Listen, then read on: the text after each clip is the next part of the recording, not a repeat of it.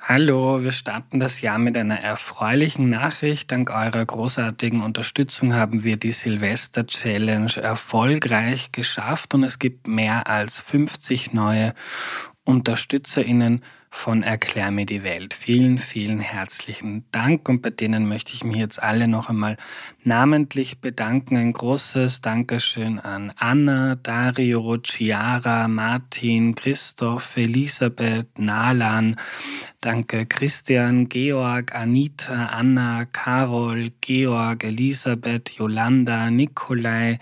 Danke Johanna, Timo, Wolfgang, Alexander, Petra, Bernadette, Martin, Thomas, Hannes, Olga, danke Iris, Roman, Ulrike, Rainer, Cornelia, Uwe, Lukas, Elena, Siegfried, Elisabeth, Ulrike, Tanja, Markus, Adam, Barbara, Manuela, Fleur, Georg, Pixi, Manuel, Nadine, Andreas, Hanna, David, Paul, Christoph, Manuel, Wolfgang, Martin, Christian, Jansel, Peter, Ilan, Petra und danke Brigitte, Martin, Hermine, Janina, Ingrid, Andreas, Emanuel, Doris, Markus, Gerhard, Rupert. Letztere sind dann im Jänner dazugekommen als UnterstützerInnen und in Summe ist das einfach der absolute Wahnsinn. Danke, dass ihr einen Teil zur Finanzierung unserer Arbeit hier beiträgt und wer auch mithelfen möchte, auf erklärmir.at gehen und dann auf Unterstützen gehen. Wir haben heuer viel vor. Zu Beginn auch der Hinweis, wir haben jetzt auch einen Telegram- und Signal-Channel, mit denen ihr immer am Laufenden bleibt. Neue Folgen, Fragen, Aufrufe, Gewinnspiele. Könnt euch da Themen wünschen. Die Links dazu findet ihr in der Podcast-Beschreibung oder im Beitrag zur Folge auf erklärme.at. Unser WhatsApp-Kanal ist ja leider gesperrt worden. Und jetzt zur heutigen Folge.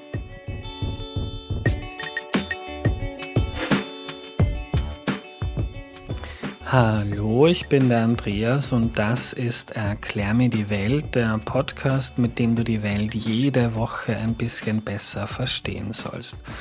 Heute geht es um die Tschetschenienkriege, äh, die Russland mit Tschetschenien geführt hat. Das ist so ein Teil eines Schwerpunkts zur Geopolitik im heurigen Jahr, um besser zu verstehen, was in Russland und was in unserer Welt da gerade passiert. Und die beiden Tschetschenienkriege erklärt uns Almut Rochowanski. Hallo. Hallo. Hallo, liebe Almut.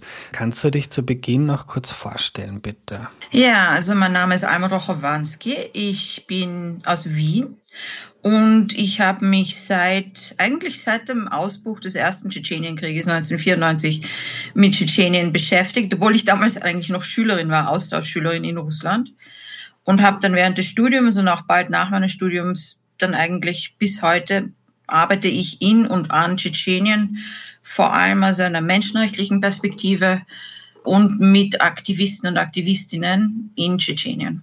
Und dein Bezug zu Russland, also du warst, du bist in Österreich aufgewachsen und bist dann als Schülerin nach Russland. Genau, ich bin aus Wien, bin nach der Matura ein Jahr lang nach Russland gegangen, Mitte der 90er, weil ich mir so vorgestellt habe, das war also eine sehr interessante Zeit, obwohl ich nicht wusste genau, wie interessant es wird. Und wie ich dort war, ist eben dieser erste Tschetschenienkrieg ausgebrochen. Äh, obwohl ich sagen muss, ich war auch schon davor durch eben das, also äh, die Jugoslawienkriege und so weiter, sehr interessiert an der Thematik, also Konflikte, wo es um Minderheiten geht äh, und interethnische Konflikte. Also das war schon damals für mich interessant. Mhm. Bevor wir jetzt loslegen, muss ich auch noch Danke sagen an den Gerhard Mangott, der war auch schon zu Gast, ist die meistgehörte Folge ever vom Podcast, wo er erklärt hat, Putins Russland. Und der Gerhard hat mir dich empfohlen, also vielen lieben Dank. Almut, Danke ebenfalls. Almut, beginnen wir mal ganz von vorne. Wo liegt Tschetschenien überhaupt und was ist das für ein Land? Weil ich glaube, dass viele Leute gibt, die davon noch ähm, sehr wenig gehört haben. Also Tschetschenien liegt äh, im Kaukasus. Der Kaukasus ist eine, ist eine Gebirgskette, die geht vom Schwarzen Meer im Westen zum Kaspischen Meer im Osten und zieht sich da so quasi durch. Auf der Südseite davon liegt Georgien und Aserbaidschan und auf der Nordseite ist eben Russland. Und das ist eine sehr interessante Region. Das haben schon die Römer haben das äh, genannt den Berg der Sprachen. Das ist eine, eine Region mit enormer Diversität. Also im Nordkaukasus, also auf der Seite von Russland, wohnen von dieser Strecke zwischen Westen und Osten an dieser Gebirgskette sicher 50, 60 indigene Volksgruppen mit eigenen Sprachen, Traditionen. Ähm, und es ist auch eine Region, die im Laufe ihrer Geschichte immer wieder, also durch äh, Invasionen und Krieg und Gewalt von außen und auch innen betroffen war. Also wo das lange und, und auch von schweren, sagen wir, Menschenrechtskrisen. Aber es ist ein Teil von Russland der Nordkaukasus. Tschetschenien ist, äh, ist kein Land, sondern ist eine Teilrepublik von Russland. Das ist so wie, wie ein Bundesland in Österreich. Russland hat, was man eine asymmetrische Föderation nennt. Also es ist ein, ein Bundesstaat, aber nicht wie Österreich, wo alle äh, Bundesländer gleich sind, sondern es gibt eben etliche, die haben mehr Autonomie. Und Tschetschenien ist eines von denen, das mehr Autonomie hat. De facto hat es wahrscheinlich heute die meiste Autonomie in ganz Russland. Es ist sehr klein, es ist nur so groß wie die Steiermark. Äh, es wohnen heute angeblich eineinhalb Millionen Menschen dort. De facto ist es wahrscheinlich weniger. Die Bevölkerung Tschetscheniens ist heute nach diesen ganzen Kriegen und Katastrophen eine der ethnisch homogensten in ganz Russland. Also ich glaube, 95 Prozent der Bevölkerung sind ethnische Tschetschenen. Der Rest, der, der Hauptteil des Restes sind wahrscheinlich Menschen aus den Nachbarrepubliken, die dort wenig auffallen. Und das ist an und für sich sehr ungewöhnlich für Russland, wo die meisten Bundesländer oder Teilrepubliken sehr, auch innerhalb sehr divers sind. Und das war mal auch sehr anders in Tschetschenien. Ja, also bis zum ersten Krieg, der 94 angefangen hat, äh, war ein großer Teil der Bevölkerung waren nicht Tschetschenen, sondern waren äh, Russen, äh, Ukrainer, Armenier, aber auch Inguschen. Die Inguschen sind eine Volksgruppe, die sind mit den Tschetschenen sehr eng verwandt, äh, sprechen eine sehr ähnliche Sprache, haben eine sehr ähnliche soziale Struktur. Ist auch die einzige Volksgruppe, mit der regelmäßig sozusagen geheiratet wird. Und die waren auch bis 1992 eine gemeinsame Teilrepublik. Also das hieß damals die tschetschenisch-inguschische ASSR, also Autonome Sozialistische äh, Sowjetrepublik. Das war eine Teilrepublik des, des, der russischen äh, Sowjetrepublik, die ein Teil der Sowjetunion war.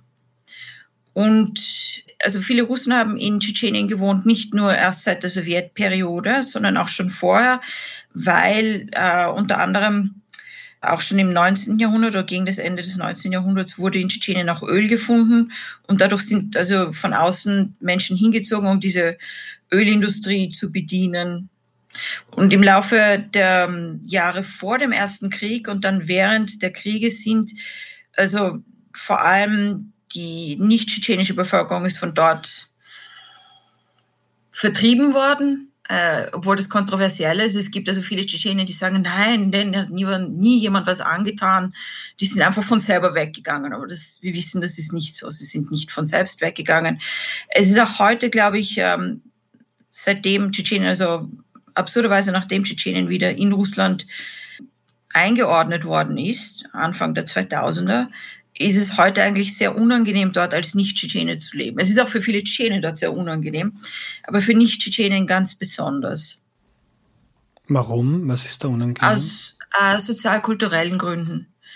Die, also es ist seit dem Ende des Zweiten Tschetschenienkrieges, so gegen 2003 oder so, ist dort äh, als Partner von Moskau ein extrem autoritär nationalistisches Regime eingesetzt worden unter Ramzan Kadyrov und deren gesamte Ideologie besteht eigentlich darin, die angeblichen tschetschenischen Sitten und Traditionen sozusagen zur Staatsform zu machen. Das, das heißt also Kleidungsregelungen für Frauen, Hijab, lange, lange Kleider.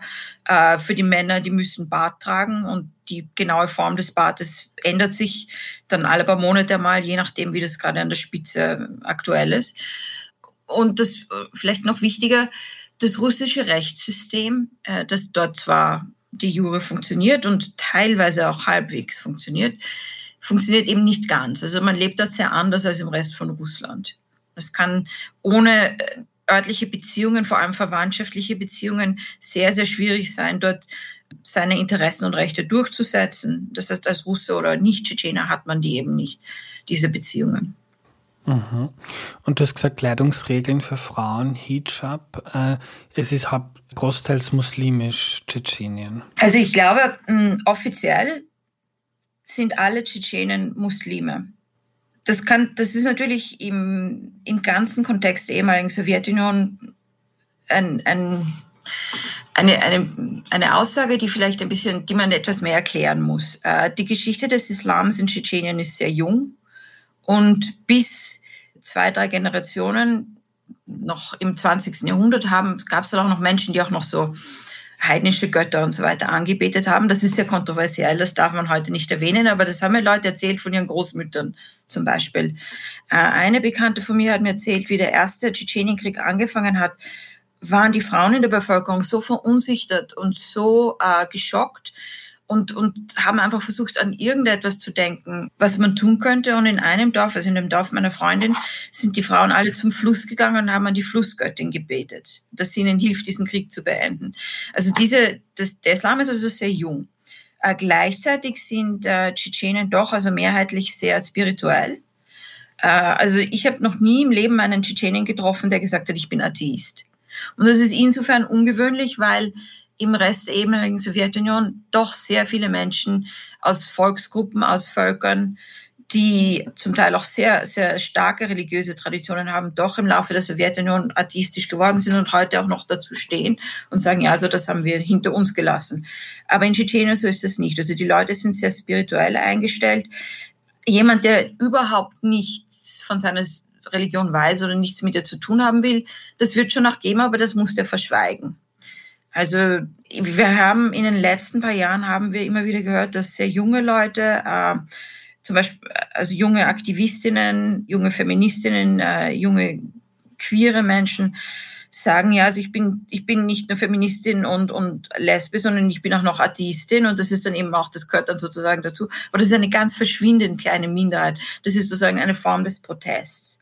Insgesamt sind sie Muslime Dazu muss man sagen, tut mir leid, dass das jetzt so kompliziert wird, aber es, diese Sachen sind kompliziert. Der Islam in Tschetschenien vor der Sowjetzeit und bis in die Sowjetzeit und bis heute ist zum Teil eine, eine Volksreligion, also mit viel Aberglauben, mit, mit, mit äh, örtlichen Bräuchen. Und seit, seit Ende der Sowjetunion haben salafistische Formen und Theologie aus Saudi-Arabien zum Beispiel, haben dort großen Einfluss gehabt. Und das ist, im, das ist in der ganzen ehemaligen Sowjetunion passiert, überall dort, wo Muslime leben, die nach Ende der Sowjetunion sich wieder religiös wieder orientieren wollten.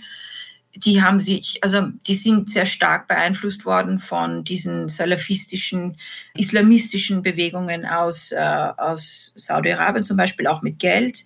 Äh, und dieser sozusagen dieser Neo-Islam, der ist irgendwie so fundamentalistisch, aber auch etwas moderner. Also das ist nicht mehr so der Aberglaube der Großmutter aus dem Dorf, sondern das, das ist irgendwie auch moderner und insofern attraktiver.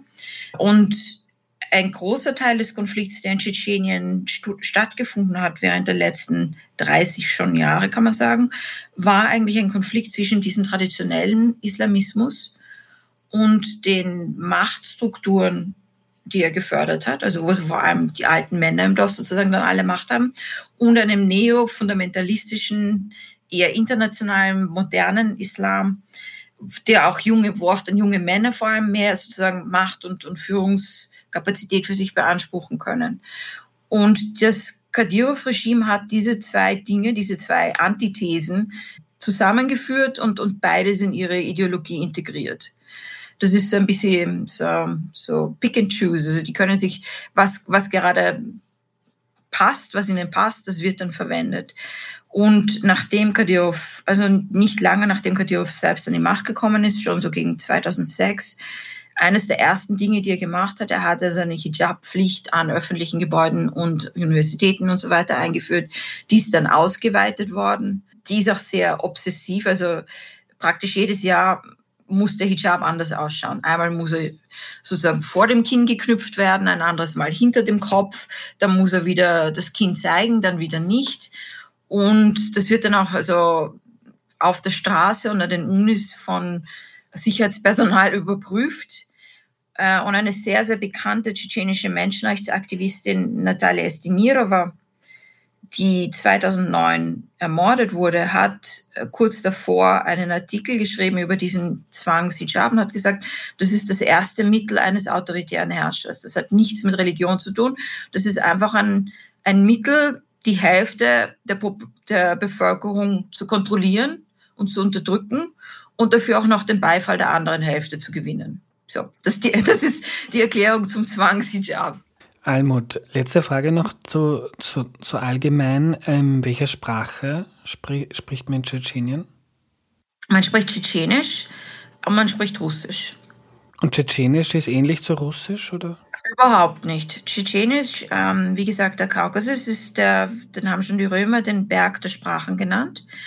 Und der Ursprung der tschetschenischen Sprache ist äh, nicht ganz geklärt, aber die besten Linguisten denken, er kommt irgendwo aus dem alten Babylonien. Also eine Sprache, die also sehr alte Wurzeln hat. Und äh, dazu muss man sagen, diese Kaukasussprachen sind auch untereinander nicht oft nicht miteinander verwandt. Es ist keine indogermanische Sprache. Einige der Nachbarn haben aber zum Beispiel türkischstämmige äh, oder indogermanische Sprachen. Aber es ist eine sehr alte Sprache und es ist eine Sprache, die auch nur noch sozusagen einen sehr kleinen Inhalt der eigenen Worte hat und sehr, sehr viele Lehnwörter aus anderen Sprachen. Aber es ist eine Sprache, die man zum Beispiel überhaupt nicht versteht als Außenseiter. Und es gibt auch wenig, sagen wir mal, Lehrmittel, um, um sie zu lernen. In Tschetschenien sprechen heute die allermeisten Leute schon Tschetschenisch, zum Teil auch zu Hause. Vor allem Kinder werden also hauptsächlich tschetschenisch auferzogen. Bis, neun, bis in die 90er Jahre war das aber anders. Also zum Beispiel Tschetschenen, die in, in Grozny, in der Hauptstadt gelebt haben, haben auch zu Hause mehrheitlich Russisch gesprochen. Der erste, also dieser ähm, General Dudaev, der dort 1991 die Unabhängigkeit erklärt hat, äh, der Tschetschene war, aber sein ganzes Leben praktisch außerhalb von Tschetschenien verbracht hat, nämlich in der Sowjetarmee, der konnte kaum Tschetschenisch. Das war auch gar nicht außergewöhnlich zu dem Zeitpunkt. Mhm. So, und jetzt nähern wir uns langsam mit dieser Unabhängigkeitserklärung dem ersten Tschetschenienkrieg an. Muss man dazu sagen, das war eine Zeit, in der viele Nationen unabhängig wurden von der Sowjetunion, zum Beispiel auch die Ukraine. Und 91 erklärt Tschetschenien die Unabhängigkeit. War das ungewöhnlich? Es war extrem ungewöhnlich. Warum?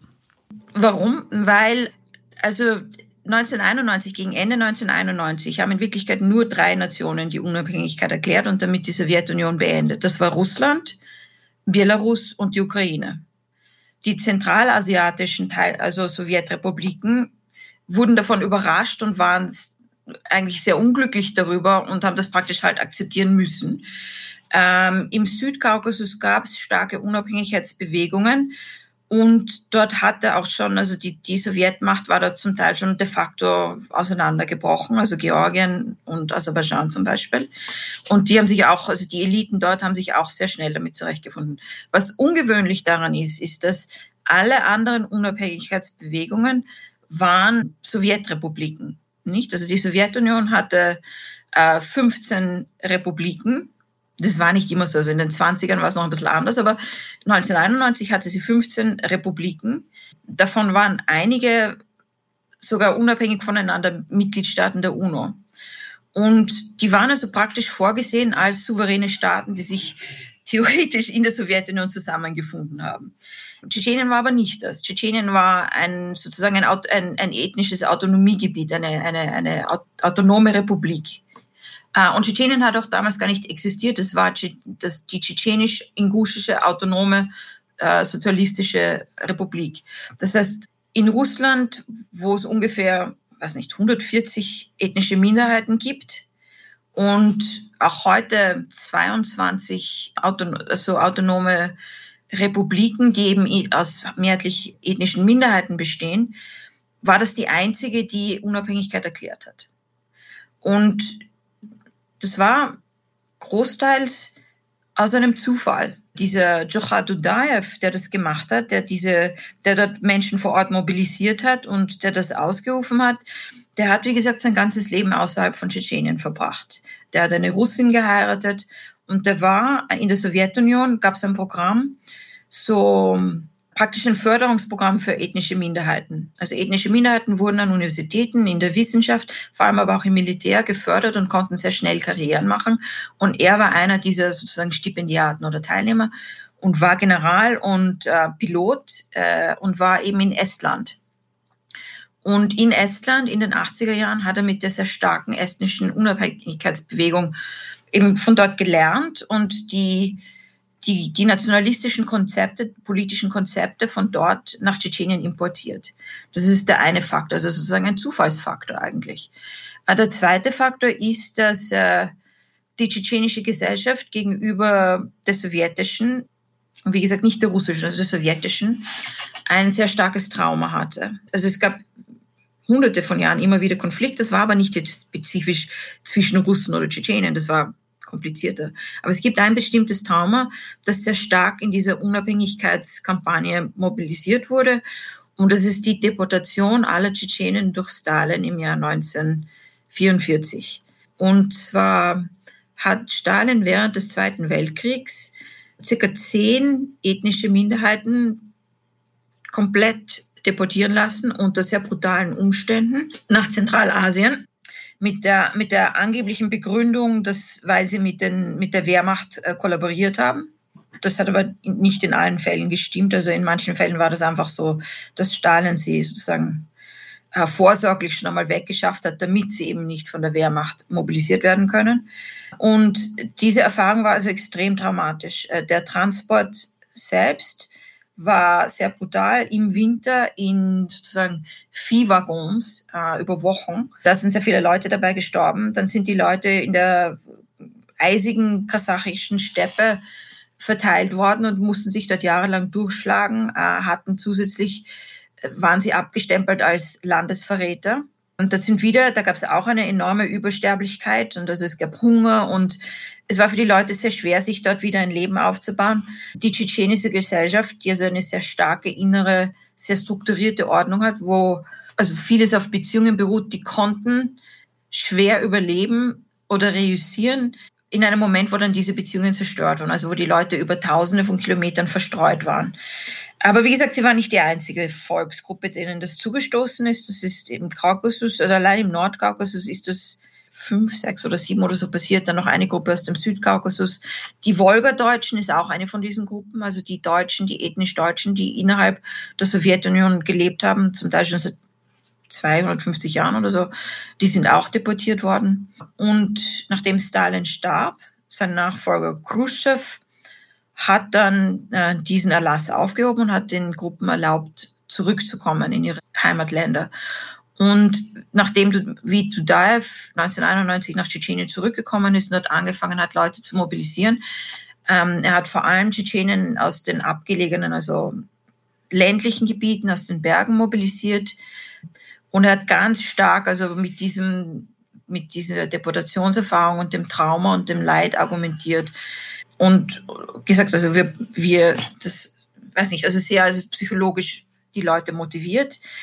Ähm, dazu muss man sagen, dass die konkreten Pläne, wie diese Unabhängigkeit funktioniert oder ausschauen soll oder was überhaupt ein Staat ist und was er tun soll, war überhaupt nicht überdacht. Hat auch vom ersten Moment an überhaupt nicht funktioniert. Aha. Und in Moskau war man darüber wahrscheinlich nicht besonders happy. Nein, aber sagen wir mal so. Also das war ab 1991, also ab Dezember 91 ist Russland ein unabhängiger Staat, nicht? Ab Dezember 1991 ist die Sowjetunion auseinandergebrochen. Und zunächst einmal gibt es einen enormen wirtschaftlichen Schock und enormes Chaos bricht überall aus. Und das ist also ein Zeitpunkt, wo die russische Regierung unter Jelzin, der selber als Mensch auch viele Probleme hatte, also Alkoholiker war unter anderem, haben sehr viele Probleme gleichzeitig gehabt. Und eine von diesen war, dass damals alle sozusagen Teilstaaten, alle Bundesländer, insgesamt über 80, haben sich, wollten sozusagen mehr Unabhängigkeit oder mehr, nicht nur Unabhängigkeit, sondern mehr Privilegien vom Zentrum. Und da geht es eigentlich viel mehr um Steuergelder und finanzielle Transfers als jetzt um Unabhängigkeit aufgrund von, von eigener ethnischer Identität. Und im Laufe der frühen 90er ist eben mit 22 von diesen Republiken ein eigener sozusagen Vertrag mit dem Zentrum ausgehandelt worden. Also ein eigener Vertrag über was sie für Privilegien und für, für also Steuerarrangements und finanzielle Arrangements und politische Arrangements im Rahmen des, der Russischen Föderation haben können. Und mit allen diesen Republiken ist das auch sehr gut gelungen. Die schwierigste war wahrscheinlich Tatarstan. Und das ist eine sehr ziemlich große Republik und eine, sagen wir, wirtschaftlich, sozial, industriell, infrastrukturell sehr gut aufgestellt als im Gegensatz zu Tschetschenien. Aber auch eine, die in, in der Mitte von Russland liegt. Also Unabhängigkeit ist sowieso, kommt gar nicht, kann man, kann man gar nicht dran denken, weil rundherum liegen tausende Kilometer von Russland. Tschetschenien liegt immerhin an der Grenze von Russland. Und mit Tschetschenien ging das also nicht. Also mit diesem Dudaev und seinen Leuten war es unmöglich, so einen, so, eine, so einen Vertrag abzuschließen. Und gleichzeitig sind in Tschetschenien, also sehr, sehr schnell auch schon innerhalb von Tschetschenien Konflikte zwischen verschiedenen politischen Fraktionen aufgetreten, die dann auch schon sehr bald gewalttätig wurden. Ja, also das ist jetzt die Situation in den frühen 90ern. Es gibt kein klares Arrangement, wie Tschetschenien in Russland eingegliedert sein soll. Und es gibt vor Ort schon Unruhen, Konflikt, Spaltung. Und die zum Teil auch schon über Tschetschenien, über die, also diese Grenzen, die ja eigentlich keine Grenzen sind. Also zwischen, zwischen Niederösterreich und der Steiermark ist ja auch keine Grenze. Nicht? Also es gibt eine, eine, eine Linie auf der Karte und das ist es. Aber das ist auch schon übergeschwappt in den Rest von Russland. Und wie kam es dann 1994 zum ersten Tschetschenienkrieg? Die wichtigste russische Menschenrechtsorganisation Memorial hat einen sehr großen Bericht über diese Geschichte geschrieben. Und den Bericht haben sie genannt, äh, eine Kette von Fehlern und Verbrechen. Und ich glaube, am besten versteht man das als eine Kette von Fehlern. Es hat, beide Seiten haben gewisse Schritte gesetzt, die im Nachhinein betrachtet katastrophal waren und furchtbare Auswirkungen hatten. Das war aber im Vorhinein nicht ganz klar. Kurz gefasst ist es, wie ist es ausgebrochen? Also ganz grob jetzt gesagt. Es gab politisch mobilisierte Tschetschenen, die pro Moskau waren, also die bei Russland bleiben wollten. Äh, die waren damals nicht sehr aktuell in Tschetschenien, aber die gab es doch. Äh, das war so eine quasi eine schweigende Elite. Dann gab es Dudaev mit seiner Unabhängigkeitsbewegung, der auch für Tschetschenien so ganz komische Programme hatte. Und dann gab es andere tschetschenische Gruppen, die auch für mehr Unabhängigkeit oder Autonomie waren, die aber gegen Dudaev waren. Und 1994 waren eben schon seit fast seit einiger Zeit Kämpfe zwischen diesen beiden Gruppen in Tschetschenien. Also die waren beide angeblich pro Unabhängigkeit, aber sie waren gegeneinander. Und irgendwann einmal hat dann Moskau beschlossen, dort zu intervenieren und das erste, um, das, um, um diese Sache einmal das zu Ende zu bringen. Und zunächst einmal haben sie Truppen hingeschickt, die praktisch sozusagen nur vor Ort einmal auftauchen, sich da zeigen mit ihren Lastwegen und ihren Panzern und so weiter und sozusagen so Leute, jetzt hören wir dann einmal auf. Und die fahren praktisch nach, ähm, das ist seit ungefähr seit Herbst 94 oder so. Und die rollen also praktisch nach Tschetschenien hinein und werden aber sofort heftigst bekämpft. Also da gibt es die Geschichte vom Soldaten, der in so einem Laster hineinfährt, den Kopf aus dem Fenster steckt, um jemanden nach dem Weg zu fragen und dem wird sofort der Kopf weggeschossen. Das war völlig unerwartet, dass das sofort so extrem eskaliert. Und zu Weihnachten, Neujahr 1994 hat dann eine, die erste sozusagen Kampagne mit, mit Bombardements aus der Luft angefangen. Dazu muss man sagen, die russische Armee war zu dem Zeitpunkt völlig kaputt, hatte sich noch nicht aus der Sowjetarmee zurückgebildet, sozusagen auf eine eigene nationale Armee. Das war auch ein Zeitpunkt, wo also Russland extrem verarmt war und enorme Budgetprobleme hatte in jedem Bereich. Also Lehrer, Ärzte, egal wer auch immer, Beamte, haben oft Monate bis ein Jahr lang überhaupt keine Gehälter bekommen. Das war in der Armee genauso. Und die haben damals hingeschickt auch äh, sozusagen die Präsenzdiener, also ganz junge Kinder eigentlich, ganz schlecht ausgerüstet, ganz schlecht geführt.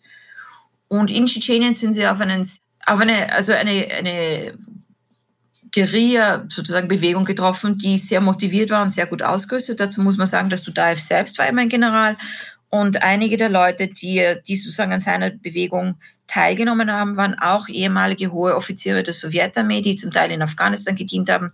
Weil, wie gesagt, es gab in der Sowjetzeit dieses Minderheitenförderungsprogramm für schnelle Karrieren in der Armee und viele von sozusagen diesen Stipendiaten, die, die also sehr viel gelernt haben auf diese Art, haben sich dieser Bewegung angeschlossen und konnten also den Widerstand organisieren.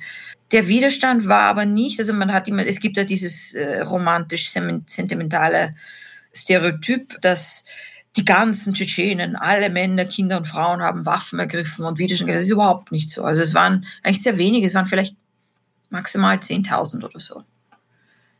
Und sehr viele Tschetschenen waren eigentlich überrascht und verwirrt, weil sie gar nicht gewusst haben, was vorgeht. Also das Interessante, wie ich angefangen habe, mich mit Tschetschenen zu beschäftigen und mit Tschetschenen zu reden, dass wir im Westen, wir konnten also zumindest, oder auch in Russland, wir konnten die damals noch sehr gute und freie russische Berichterstattung lesen und Bücher. Wir konnten die sehr gute Berichterstattung von westlichen Journalisten, die Kriegsberichterstatter, die vor Ort waren, lesen und also ziemlich vieles zusammenstückeln und verstehen. Und Tschetschenen konnten das nicht. Also es gab vor Ort nicht irgendwie eine Presse oder so, dass über die eigene Regierung ausführlich Bericht erstattet hat, was da überhaupt vorgeht. Die sind also praktisch einen von einem Tag auf den anderen aufgestanden und auf einmal war das russische Militär dann, auf einmal waren Bomben, sind auf ihre Stadt gefallen. Hat sie überrascht. Hat sie mehr überrascht als uns. Ich habe immer wieder erlebt, dass also jüngere tschetschenische Kollegen, die ich dann zu Konferenzen und so eingeladen habe, dass die westliche Experten gefragt haben oder Berichterstatter, die vor Ort waren, wie war das damals wirklich? Bitte erzählen Sie, was ist damals wirklich passiert? Mhm. Und was war die russische Motivation? Wollte man einfach diesen also Südteil des Landes wieder kontrollieren und eingliedern? Äh, wollte man nicht, dass jetzt andere auch auf die Idee kommen, dass sie ihr eigenes Ding machen? Weil wenn man so arm ist und so viele Probleme hat und das Militär auch in miserablen Zuständen ist, warum dann die Panzer runterschicken und die Präsenzdiener? Naja, es ist ja eigentlich nicht der Südteil des Landes. Es ist ein, es ist ein kleiner, sozusagen ein, ein, ein Punkt auf der, auf der Karte. Das ist so groß wie die Steiermark und Russland ist das größte Land der Welt. Das ist also nicht so, dass der ganze Südteil von Russland sich da losgesagt hätte. Ganz im Gegenteil. Und das ist eines. Das andere ist, ja, natürlich, also man hat einen gewissen Dominoeffekt schon auch befürchtet, obwohl Mitte der 1990er war es ja eigentlich klar, dass das eh nicht passiert, weil die meisten anderen wollten, also zumindest die politischen Eliten wollten schon bei Russland bleiben, hatten auch keine Wahl gehabt. Warum? Es ist einfach sozusagen, hm, zum Teil war das psychologisch. Dieser Dudaev und, sein, und seine Berater waren extrem kratzbürstig und provokant. Und das hat auch zum Teil sozusagen zu ihrer öffentlichen, sozusagen zu ihrer, Personal, zu ihrer Persönlichkeit, zu ihrem Charakter dazu gepasst. Das haben sie sozusagen, das war ein, ein Spektakel praktisch. Man man ist also unhöflich zu den Russen oder so. Und das ist, das ist in Moskau nicht sehr gut angenommen worden. Aber es war eine, eine tatsächliche Bedrohung der Sicherheit von Russland. Es war klar, also Dudaev hat es zum Beispiel sehr lustig gefunden, in seinem quasi unabhängigen Tschetschenien flüchtige Bankräuber aus Russland aufzunehmen. So quasi, um sozusagen ihnen die Nase zu zeigen. Und es ist auch schon militärisch, also die Konflikte, die in Tschetschenien stattgefunden haben, sind, wie gesagt, zum Teil auch schon übergeschwappt über die Grenzen. Das heißt, es war eine wirkliche Sicherheitsbedrohung. Das heißt nicht, dass der beste Zug damals war, dort Panzer hinzuschicken und dann die Stadt zu bombardieren. Aber wie gesagt, zuerst haben sie mal einen Panzer hingeschickt, wie die sofort angeschossen wurden, hat man dann aus der Luft bombardiert oder mit Artillerie eben also wie gesagt, das ist diese Kette, jeder macht einen Fehler und dann macht ein anderer noch einen Fehler und dann wird alles schlimmer und dann ist man irgendwann an einem Punkt, wo man sich aus diesem sehr, sehr schwer zurückfindet zu einem normalen Umgang. Ich habe gerade das Buch gelesen, Putins Wars von Mark Galliotti, oder ich weiß nicht, wie man den ausspricht. Äh, und der beschreibt das so, und da habe ich mich erinnert gefühlt an den Ukraine-Krieg 2022, dass Jelzin meinte, 94, also der damalige russische Präsident Boris Jelzin, das wird ein Blitzkrieg, das ist schnell vorbei, da werden wir begrüßt, die Leute freuen sich, dass jetzt endlich wieder Ruhe ist und dann sind wir fertig und dann können wir uns wieder auf andere Dinge konzentrieren, aber dem war nicht so. Mm, das war, ja, das stimmt. Also Jelzin war ja auch politisch sehr gefährdet während seiner ganzen Amtszeit, weil es war immerhin noch mehr oder weniger, sagen wir mal, demokratisch, sehr stark manipuliert, aber Russland war noch eine Demokratie und es gab noch ähm, eine Opposition, eine, eine starke Opposition. Und Jelzin musste also dauernd schauen, dass er sich irgendwie Popularität äh, beschafft. Äh, vor allem, weil die Regierung also dauernd nicht imstande war, den Leuten ihre Gehälter zu zahlen oder auch nur normale Dienstleistungen zur Verfügung zu stellen. Und auch elementar, also die Leute nicht zu schützen in ihrem Lebensbereich. Und tatsächlich, also einer der Gründe war, dass es wird ein kurzer, siegreicher Krieg und das hilft uns in den Umfragen. Klassiker nicht, also das gibt's überall, aber es ist in, in allen anderen Dingen ist es anders als, als mit der Ukraine. Ja. Der Marc Aliotti ist ein Bekannter von mir. Mhm. Also es war dann nicht so, wie Jelzin sich das vorgestellt hat. Ich habe gelesen, 35.000 tote Zivilisten, Hunderttausende vertriebene Menschen. Im Ersten Krieg. Also die Zahlen sind sehr, sehr schwer zu bestätigen. Aus ganz verschiedenen Gründen. Weil erstens, es gibt von vielen Seiten ganz verschiedene Angaben. Äh, und es gibt auch irgendwie kein zentrales System. Äh, das wurde bombardiert vor allem Grozny, also die Hauptstadt. Aber die Hauptstadt Grozny war ja davor eigentlich mehrheitlich russisch bewohnt, also nicht Tschetschenen. Also viele von den Leuten, die dort unter diesen Bomben gestorben sind, waren nicht Tschetschenen, sondern Russen.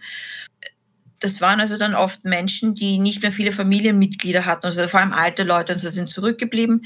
Das heißt, deren Tod hat dann auch niemand irgendwo bemerkt oder, oder, oder dokumentiert. Aber ja, also dass, dass die Zivil zivilen Toten des Ersten Krieges in den Zehntausenden sind, das dürfte schon stimmen, ja. Ja. Und äh, viele, viele Flüchtlinge, Slim, ich habe heute nachgeschaut. Ja. In Österreich leben über 25.000 Menschen aus Tschetschenien, in Deutschland sind es 50.000 immerhin. Mhm. Ja. Das Interessante ist, ich habe 2003 gemeinsam mit Freunden ein Netzwerk gegründet, um an Tschetschenien zu arbeiten. Das war also, da war der Zweite Krieg zwar schon abgeschlossen, aber hat noch sehr stark nachgewirkt. Und damals haben wir gesagt, also wir, unser, unsere Parole wird sein, unser, unser Vorsatz, wir werden immer nur an dem arbeiten, was Menschen vor Ort sich wünschen. Weil eine, ein Gebiet wie Tschetschenien, ein Thema wie Tschetschenien lädt dazu ein, dass aus, Außenstehende, Leute aus dem Westen vor allem, ihre eigenen Ideen dort projizieren. Und das wollten wir nicht. Beziehungsweise das überhaupt ausnützen für irgendwelche nicht so gute Zwecke. Wir wollten einfach nur das machen, was den Leuten vor Ort nötig ist. Und das allererste, was die Leute von mir verlangt haben, war, hilf uns mit Flucht nach Europa. Beziehungsweise Leute, die schon in Europa waren und schon mit dem Asylsystem Probleme hatten. Und das heißt, seit 20 Jahren, obwohl ich mich vorher eigentlich nie mit Asyl und Migration beschäftigen wollte, weil es ist eben ein, ein, ein sehr schwieriges und frustrierendes Thema, nicht wie wir alle wissen, ähm, musste ich das dann alles lernen und mich damit beschäftigen. Und im Nachhinein bin ich sehr dankbar, weil auf diese Art habe ich sehr, sehr vieles gelernt. Das Interessante ist, dass die stärkste Flüchtlingswelle aus Tschetschenien hat angefangen 2003. Nicht in den 90ern, wie der erste Krieg war, nicht zwischen 99 und 2001, wie der zweite Krieg war, sondern zwei Jahre nachher, 2003. Da ist auf einmal die Flüchtlingszahl aus Russland von weniger als 10.000 auf über 30.000 katapultiert. Das ist von UNO-Flüchtlingswerk gut dokumentiert. Und damals war eben Österreich noch die Ostgrenze der EU. Und wie wir wissen, also theoretisch ist es in der EU so, dass immer nur ein Land für einen, für einen Asylsuchenden zuständig ist. Und das ist meistens das Land, wo er am ersten ankommt. Und das war damals eben Österreich.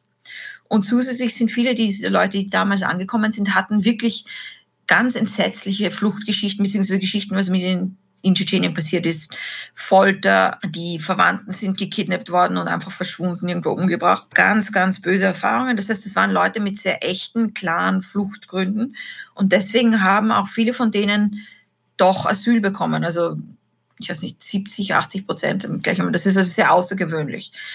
Und das hat eine gewisse Tradition in Österreich dann begründet, eine, eine Präzedenz praktisch geschaffen, dass auch nachher viele Tschetschenen dorthin gezogen sind, weil einfach schon die Familie da ist, beziehungsweise weil das Asylsystem, weil es möglich war, Asyl zu bekommen. Und eben, also wie gesagt, auch eben durch diesen Zufall, dass damals Österreich die EU-Außengrenze war, hat Österreich heute die größte tschetschenische Exilgemeinde gemessen an der eigenen Bevölkerung. Also in Frankreich und Deutschland wird es wohl mehr geben, aber dort ist ja auch die, die Bevölkerung größer. Also weltweit die meisten Tschetschenen pro Kopf in Österreich? Ich denke ja. Mhm. Ja, ja, sicher auf jeden sogar. Fall sind auf jeden Fall, ja, sind es viele. Wir kommen dann am Ende unseres Gesprächs dann nochmal zu der Situation heute, ähm, wie es auch in Österreich ist. Schließen wir noch den ersten Krieg ab. Also die Erwartung, Erwartungshaltung in Moskau, das bringen wir schnell zu Ende, passiert nicht. Sehr, sehr viele Menschen sterben. Die Hauptstadt wird, wird zu, zu Schutt und Asche. Aber Moskau ist nicht wahnsinnig erfolgreich. Grosny wird dann auch im Straßenkampf von den Tschetschenen, ich weiß nicht, ob zurückerobert oder einfach verteidigt. Aber auf jeden Fall gibt es dann eine Verhandlungslösung zwischen Moskau und Tschetschenien. Ja. Ja, also es war so, also das Interessante ist, dass wir, mm, also in Moskau, im Westen auf der ganzen Welt reden wir von zwei Tschetschenienkriegen. Aber meine Bekannten in Tschetschenien, die also überhaupt nicht jetzt politisch sich befassen und die damals sehr jung waren, also die damals Kinder waren, die sagen, nein, du verstehst es nicht, da waren drei Kriege. Und was bedeutet das? Das war also der Krieg 1994, 95. Dann haben die Russen also mal Grozny erobert und die Separatisten haben sich in die Berge zurückgezogen. Da gab es immer wieder Scharmützel, aber sonst nichts. Und in Tschetschenien war das Leben wieder, also in Grozny war das Leben wieder normal. Und dann auf einmal 1996 war das, was meine damals jungen tschetschenischen Freunde als den, als den Zweiten Krieg erlebt haben, 1996. Auf einmal fallen die organisierten Separatisten, Milizen wieder in, in Grozny ein und, und sozusagen schlagen dort in einem Gefecht die russische äh, Armee und, und die russische Verwaltung. Und das war 96 und da waren eben Wahlen in Russland. Und darum hat Jelzin entschieden, Wahlen, die Jelzin mit Sicherheit verloren hätte, wenn er sie nicht äh, auf alle mögliche und unmögliche Weise manipuliert hätte. Also es gab zum Teil mit der Hilfe von westlichen Beratern. Also er war angeblich damals, nicht nur Berater, er war angeblich damals hat äh, dauernd mit Clinton telefoniert, der ihm dauernd Wahlvorschläge gegeben hat. Und eine von diesen mh, hm, politischen Entscheidungen war eben jetzt schnell diesen Krieg abschließen, damit es einmal vorbei ist. Und er hat dann eben verhandelt mit einem Aslan Maskadov. Das war damals, der ist nachgerückt an die Macht, weil Dudaev vorher eben von einer Rakete schon getötet worden war. Und der hat äh, einen Vertrag ausgehandelt, der oft als sozusagen als eine anerkannte Unabhängigkeitserklärung dargestellt, das war aber nicht. Ähm, das war sozusagen, es war eigentlich ein fünfjähriger Waffenstillstand. Also hat gesagt, so, jetzt arrangieren wir das einmal so, aber dann in fünf Jahren, 2001, treffen wir uns wieder. Aber was es de facto bedeutet hat, dass damals ab 1996 die russischen Truppen sich aus Tschetschenien zurückgezogen haben und die Separatisten dort die Macht übernommen haben. Aber dazu muss man sagen, die Separatisten waren zu diesem Zeitpunkt schon extrem untereinander gespalten. Es gab ganz starke islamistische Gruppen, die ganz andere Ziele hatten für die eigene Gesellschaft, für die Nachbarregionen und überhaupt. Es gab auch schon vorher zum Teil ganz entsetzliche Terroranschläge von diesen islamistischen Separatisten außerhalb von Tschetschenien im, im Süden von Russland. Und ab 1996, es, es hat zwar Jelzin mit Ach und Krach diese Wahlen gewonnen, aber ab sehr, sehr schnell in Tschetschenien ist alles völlig disintegriert. Die Bevölkerung vor Ort hat ab dann eine extreme Unsicherheit erlebt wo also der Staatsapparat also völlig kollabiert ist und vor allem der elementare Schutz der Bevölkerung durch Polizei und so völlig zusammengebrochen. Nicht nur zusammengebrochen, sondern einfach, es gab von Seiten dieser tschetschenischen Separatisten überhaupt keinen Plan oder keine Vorstellung, was es überhaupt bedeutet, ein Staat zu sein. Gegenüber der eigenen Bevölkerung und gegenüber sozusagen äh, seinen Nachbarn. Und das hat sich sehr stark bemerkt gemacht. Und sehr, sehr schnell ist also diese Gewalt und auch dann wieder an die, in die Nachbarregionen übergeschwappt und dann auch schon bis durch ganz Russland, also vor allem sozusagen in Kombination mit äh, organisiertem Verbrechen. Ja, es gab eine sehr starke äh, Kampagne für Geiselnahmen, für Lösegeld. Und die tschetschenischen Separatisten haben das, das war ihnen wahrscheinlich peinlich und unangenehm, aber sie haben, sie konnten nichts dagegen machen, sie haben auch nichts dagegen gemacht. Ja.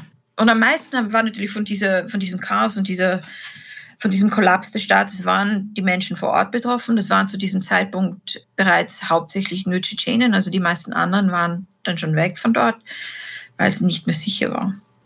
Mhm. Und wie kam es dann zum zweiten oder dritten Tschetschenienkrieg? Der, der, was wir im Westen den Zweiten Krieg, also der zweite große Krieg, der 1999 ausbrach, der kam, es war einfach, ich glaube, es war damals zu dem Zeitpunkt schon sehr lange vorhersehbar, dass dieser Krieg anfangen wird, weil die Unsicherheit und die Bedrohung, die von Tschetschenien ausgegangen ist, militärisch, kriminell, äh, einfach Sicherheit für die ganze Region und für Russland, das war einfach, das war, das war dann schon so ein Krebsgeschwür, da musste man irgendwas damit machen und es gab dann man konnte zwar mit diesem Aslan Maskhadov reden, der hat sich in Verhandlungen immer sehr vernünftig gezeigt. Es war kein radikaler Mensch, er war aber auch völlig hilflos und eigentlich inkompetent. Er hat auch sehr wenig, glaube ich, davon verstanden, was es überhaupt bedeutet, was ein Staat ist. Er war anscheinend ein guter Offizier in der Sowjetarmee und dann ein sehr guter militärischer Führer der tschetschenischen Separatisten und wie gesagt, kein Radikaler, kein Verrückter. Äh, es gab genug Verrückte dort. Aber er konnte es einfach nicht schaffen. Das heißt, es war einfach, irgendetwas musste passieren und es war zu dem Zeitpunkt klar, es wird nichts mehr Gutes. Und dann ist es natürlich ganz furchtbar geworden. 1999 im Sommer, im August, hat Shamil Basaev, das war also der wichtigste islamistisch-separatistische Führer, ein Mensch, der schon seit 1991 immer wieder spektakuläre Terroranschläge verübt hat, unter anderem auch in Russland, also nicht nur in Tschetschenien, hat, äh, also im Sommer, August 1991, hat er anscheinend ca. 1500 Truppen oder so nach Russland, also über die Grenze von Tschetschenien nach Russland eingeführt, und zwar ins benachbarte Dagestan, das ist eine andere Teilrepublik und wollte dort sich sozusagen einen Teil erobern, beziehungsweise einen Teil in eine fundamentalistisch-islamistische Republik verwandeln. Er hat dort bis zu 10.000 insgesamt äh, tschetschenische islamistische Kämpfer mitgebracht. Die Bevölkerung vor Ort in Dagestan mit Hilfe der russischen Armee und den, den örtlichen Sicherheits Kräften hat dem heftigen Widerstand geleistet. Es sind, da waren also auch von ihrer Seite Zehntausende involviert. Es gab dann in Dagestan durch diesen Einfall Zehntausende Flüchtlinge. Und es war dann also klar, also wenn es wirklich von Tschetschenien also eine, eine, eine konkret militärische Gefahr auf die anderen Gebiete Russlands ausgeht, muss man dagegen was machen. Und circa sechs Wochen später hat dann also eine militärische Kampagne gegen Tschetschenien wieder angefangen von der Seite von Moskau. Und da gab es auch die berühmten Anschläge auf Wohngebäude in Moskau. Nicht das nur in Moskau, ja. Mhm. Und das ist dann auch die Zeit, wo Wladimir Putin schon ins Spiel gekommen ist. Also Putin war zu dem Zeitpunkt schon in der Regierung von Jelzin. Jelzin hat ihn sich aus St. Petersburg geholt. Dort hat er für den Bürgermeister gearbeitet und er hat für Jelzin gearbeitet, ähm, also in der Regierung. Aber es war, Jelzin war damals noch 1999 Präsident. Und zwar bis genau bis zur Silvesternacht. Da hat er abgedankt. Es gab diese, es gab Anschläge auf Wohngebäude. Zwei davon waren erfolgreich, glaube ich, und ein dritter ist verhindert worden. Und das Interessante war dieser dritte, die Menschen, die da erwischt wurden dabei, wie sie also Sprengstoff im Keller abgelagert haben, wurden dann mit den Sicherheitskräften, also mit dem Sicherheitsdienst, dem Geheimdienst Russlands, dem FSB, in Verbindung gebracht. Diese Anschläge auf Häuser waren aber nach dem Einmarsch Shamil Basaevs in Dagestan. Also die waren nicht der Grund für den Krieg, sondern das war schon also dieser Einmarsch in Dagestan. Und ja, also es hat dann die Kampagne hat im Herbst angefangen und gegen Kurz also noch, wieder Helmut, weil du jetzt sagst, die ja. war nicht der Grund, aber von Seiten Moskaus wurde dann also sofort mit den Fingern auf die Tschetschenen gezeigt nach den Anschlägen, oder? Ja, natürlich, ja. Ja. Also das ist, ich meine, das ist Klassiker sozusagen. Dazu muss man sagen, es hat in, es hat in Russland seit 1991, also seitdem es überhaupt Russland gibt, sehr viele Terroranschläge gegeben Davon waren die allermeisten waren von Tschetschenien verübt. Dann gab es noch den ganz schrecklichen Terroranschlag an der Schule in Beslan in 2004. Der war von Shamil Basaev organisiert, aber die meisten der Teilnehmer waren aus Ingushetien, also aus dem, aus dem Nachbargebiet von Tschetschenien. Die wurden dort von ihm rekrutiert. Das war anscheinend nicht absichtlich so gemacht, um gewisse politische Prozesse auszulösen. Aber es waren doch, also wenn jemand, wenn es einen Terroranschlag gab und sozusagen das erste, wo man jetzt als äh, Ermittler, wo man schaut, wo das eventuell, wovon das ausgeht, sagt man natürlich, ja, das waren natürlich die Tschetschenen. Da gab es schon, ja, das, das passiert natürlich immer, dass man Schlüsse zieht. Aber wie gesagt, bei, bei dem letzten, dritten und letzten dieser Anschläge auf, auf Wohnhäuser der auch nicht, also der dann nicht passiert ist, weil man eben die Sprengmittel im, im Keller gefunden hat. Da wurden dann, ich glaube, zwei, zwei Männer und eine Frau gefunden, die irgendwie mit dem FSB zu, zu tun hatten. Also es war nicht ganz klar, was es eigentlich war. Ich kann mir gut vorstellen, ähm, das, das ist nicht alles so belegt, aber zum Beispiel der Einfall von Basai, von seinen Truppen nach Dagestan, obwohl das Russland ist, hätte vielleicht unter vielen Russen nicht viel Besorgnis und Ärger ausgelöst, weil Dagestan, das ist auch von Minderheiten bewohnt, das ist auch dort ganz an der Grenze, an der Peripherie, in den Bergen. Das wird vielleicht nicht so ganz als russisches Gebiet gesehen. Also ein Einfall in Petersburg oder in Jekaterinburg natürlich schon. Das sind, oh Gott, das sind ja wir, nicht? Aber in Dagestan vielleicht nicht. Also man hat da vielleicht noch sozusagen nachdrücken müssen. Aber wie gesagt, es gab, es gab auch schon vor, es gab schon vor, lange vor dem ersten tschetschenischen Tschetschenienkrieg, in der, während des ersten Tschetschenienkriegs, in der Zeit zwischen den Kriegen Terroranschläge. Und eine, also These, warum er das vielleicht auch gemacht hat, ist, dass, also es war klar, dass Jelzin, der wird nicht mehr lange Präsident sein, der hat viele Probleme, der hat sich auch immer wieder öffentlich dann auch blamiert wegen seiner Alkoholkrankheit und es ist generell auch in, in Russland eine sehr schwierige Zeit gewesen. Äh, ich glaube 97, 98 hat es auch eine große Wirtschaftskrise gegeben. Also da haben die, habe ich das zumindest gelesen, die Eliten hinter Jelzin haben sich überlegt, okay, wer ist der nächste Mann, den wir an die Macht bringen, um unsere Machtposition im Staat äh, zu stützen. Und da ist dann eben Putin ausgewählt worden. Und das könnte dann ein Grund, und da spekulieren wir jetzt nur, weil das einfach nicht zu belegen ist, könnte ein Grund sein, dass man dann oder dass man dann diese, diese Anschläge quasi selber verübt, damit man dann die Bevölkerung hinter der Intervention hat in Tschetschenien und die dann auch erfolgreich ähm, absolvieren kann, um dem neuen Präsidenten quasi ja, Popularität zu sichern. Weil Putin war ja sehr unbekannt auch zu Beginn. Putin war eher unbekannt, das stimmt. Ich glaube, es ist eine Verschwörungstheorie ich, ich finde es ich find, naja, ich find es sehr problematisch zu sagen, es gab einen Terroranschlag. Und wie gesagt, es gab sehr viele Terroranschläge zu dem Zeitpunkt mit tschetschenischer Beteiligung unter tschetschenischer Führung. Und weil der aber sozusagen cui bono, weil er den Putin genützt hat, heißt das, dass das der Putin es auch organisiert hat. Er muss ja nicht Putin organisiert haben, sondern wenn es beim dritten Anschlag so geheim, russische Geheimdienstleute quasi erwischt wurden, dann können sie einfach gewisse Gruppen ja, aber wir wissen nicht, wer die, zwei, die ersten beiden durchgeführt hat. Das wissen wir wirklich nicht. Leider wissen wir es nicht. Es wäre schön, wenn wir das wüssten. Diese Dinge sind äh, schwer zu ermitteln, aber wir wissen von sehr vielen Terroranschlägen, dass sie eben schon von Tschetschenen verübt wurden. Nicht jetzt im Auftrag von der tschetschenischen Bevölkerung, nicht einmal im Auftrag von den tschetschenischen Separatisten, sozusagen als Freelancer. Dieser Basar hat also immer wieder diese Anschläge durchgeführt. Vor dem haben sich Tschetschenen entsetzlich gefürchtet. Also kurz vor seinem Tod hat mir eine Bekannte mal gestanden, sie hat immer Albträume, wo er eine, eine Atombombe auf Tschetschenien abwirft. Das ist, das war, er war der schlimmste von denen, da gab es aber noch ein paar andere, die so Dinge gemacht haben. Ähm, das war eine Sicherheitsherausforderung, die musste gelöst werden da gibt es zu dem Zeitpunkt, wie gesagt, es war eine Kette von Fehlern und Verbrechen. Aber 1999 war die Situation so weit fortgeschritten, dass es sozusagen eine gute, friedliche Lösung hätte niemand sich mehr vorstellen können. Das war sehr, sehr schwierig. Das wäre auch für alle anderen schwierig gewesen. Es ist interessant, dass damals sowohl Bill Clinton und Tony Blair so eigentlich alle gesagt haben, naja, es muss halt sein. Anders ging es nicht. Anders ging es auch bei uns nicht. Drum, also ich würde das jetzt, ich würde diese Unausweichlichkeit ist hier die Tragödie. Man kann dann immer auf jeden Schritt natürlich Entscheidungen anders treffen. Man könnte zum Beispiel viel, viel stärker darauf bestehen, dass das eigene Militär und die Sicherheitskräfte Menschenrechte und das Kriegsrecht äh, ernst nehmen und befolgen. Das haben sie nicht getan. Das, das, ist einen, das hat auch niemand kontrolliert, beziehungsweise im Gegenteil. Also äh, Grausamkeit hat von beiden Seiten dazugehört. Eine, eine, eine Grausamkeit, die auch immer wieder von beiden Seiten noch vor Handys und allem auf Video mit Camcorder dokumentiert und dann verbreitet wurde, um Angst und Schrecken einzuflößen.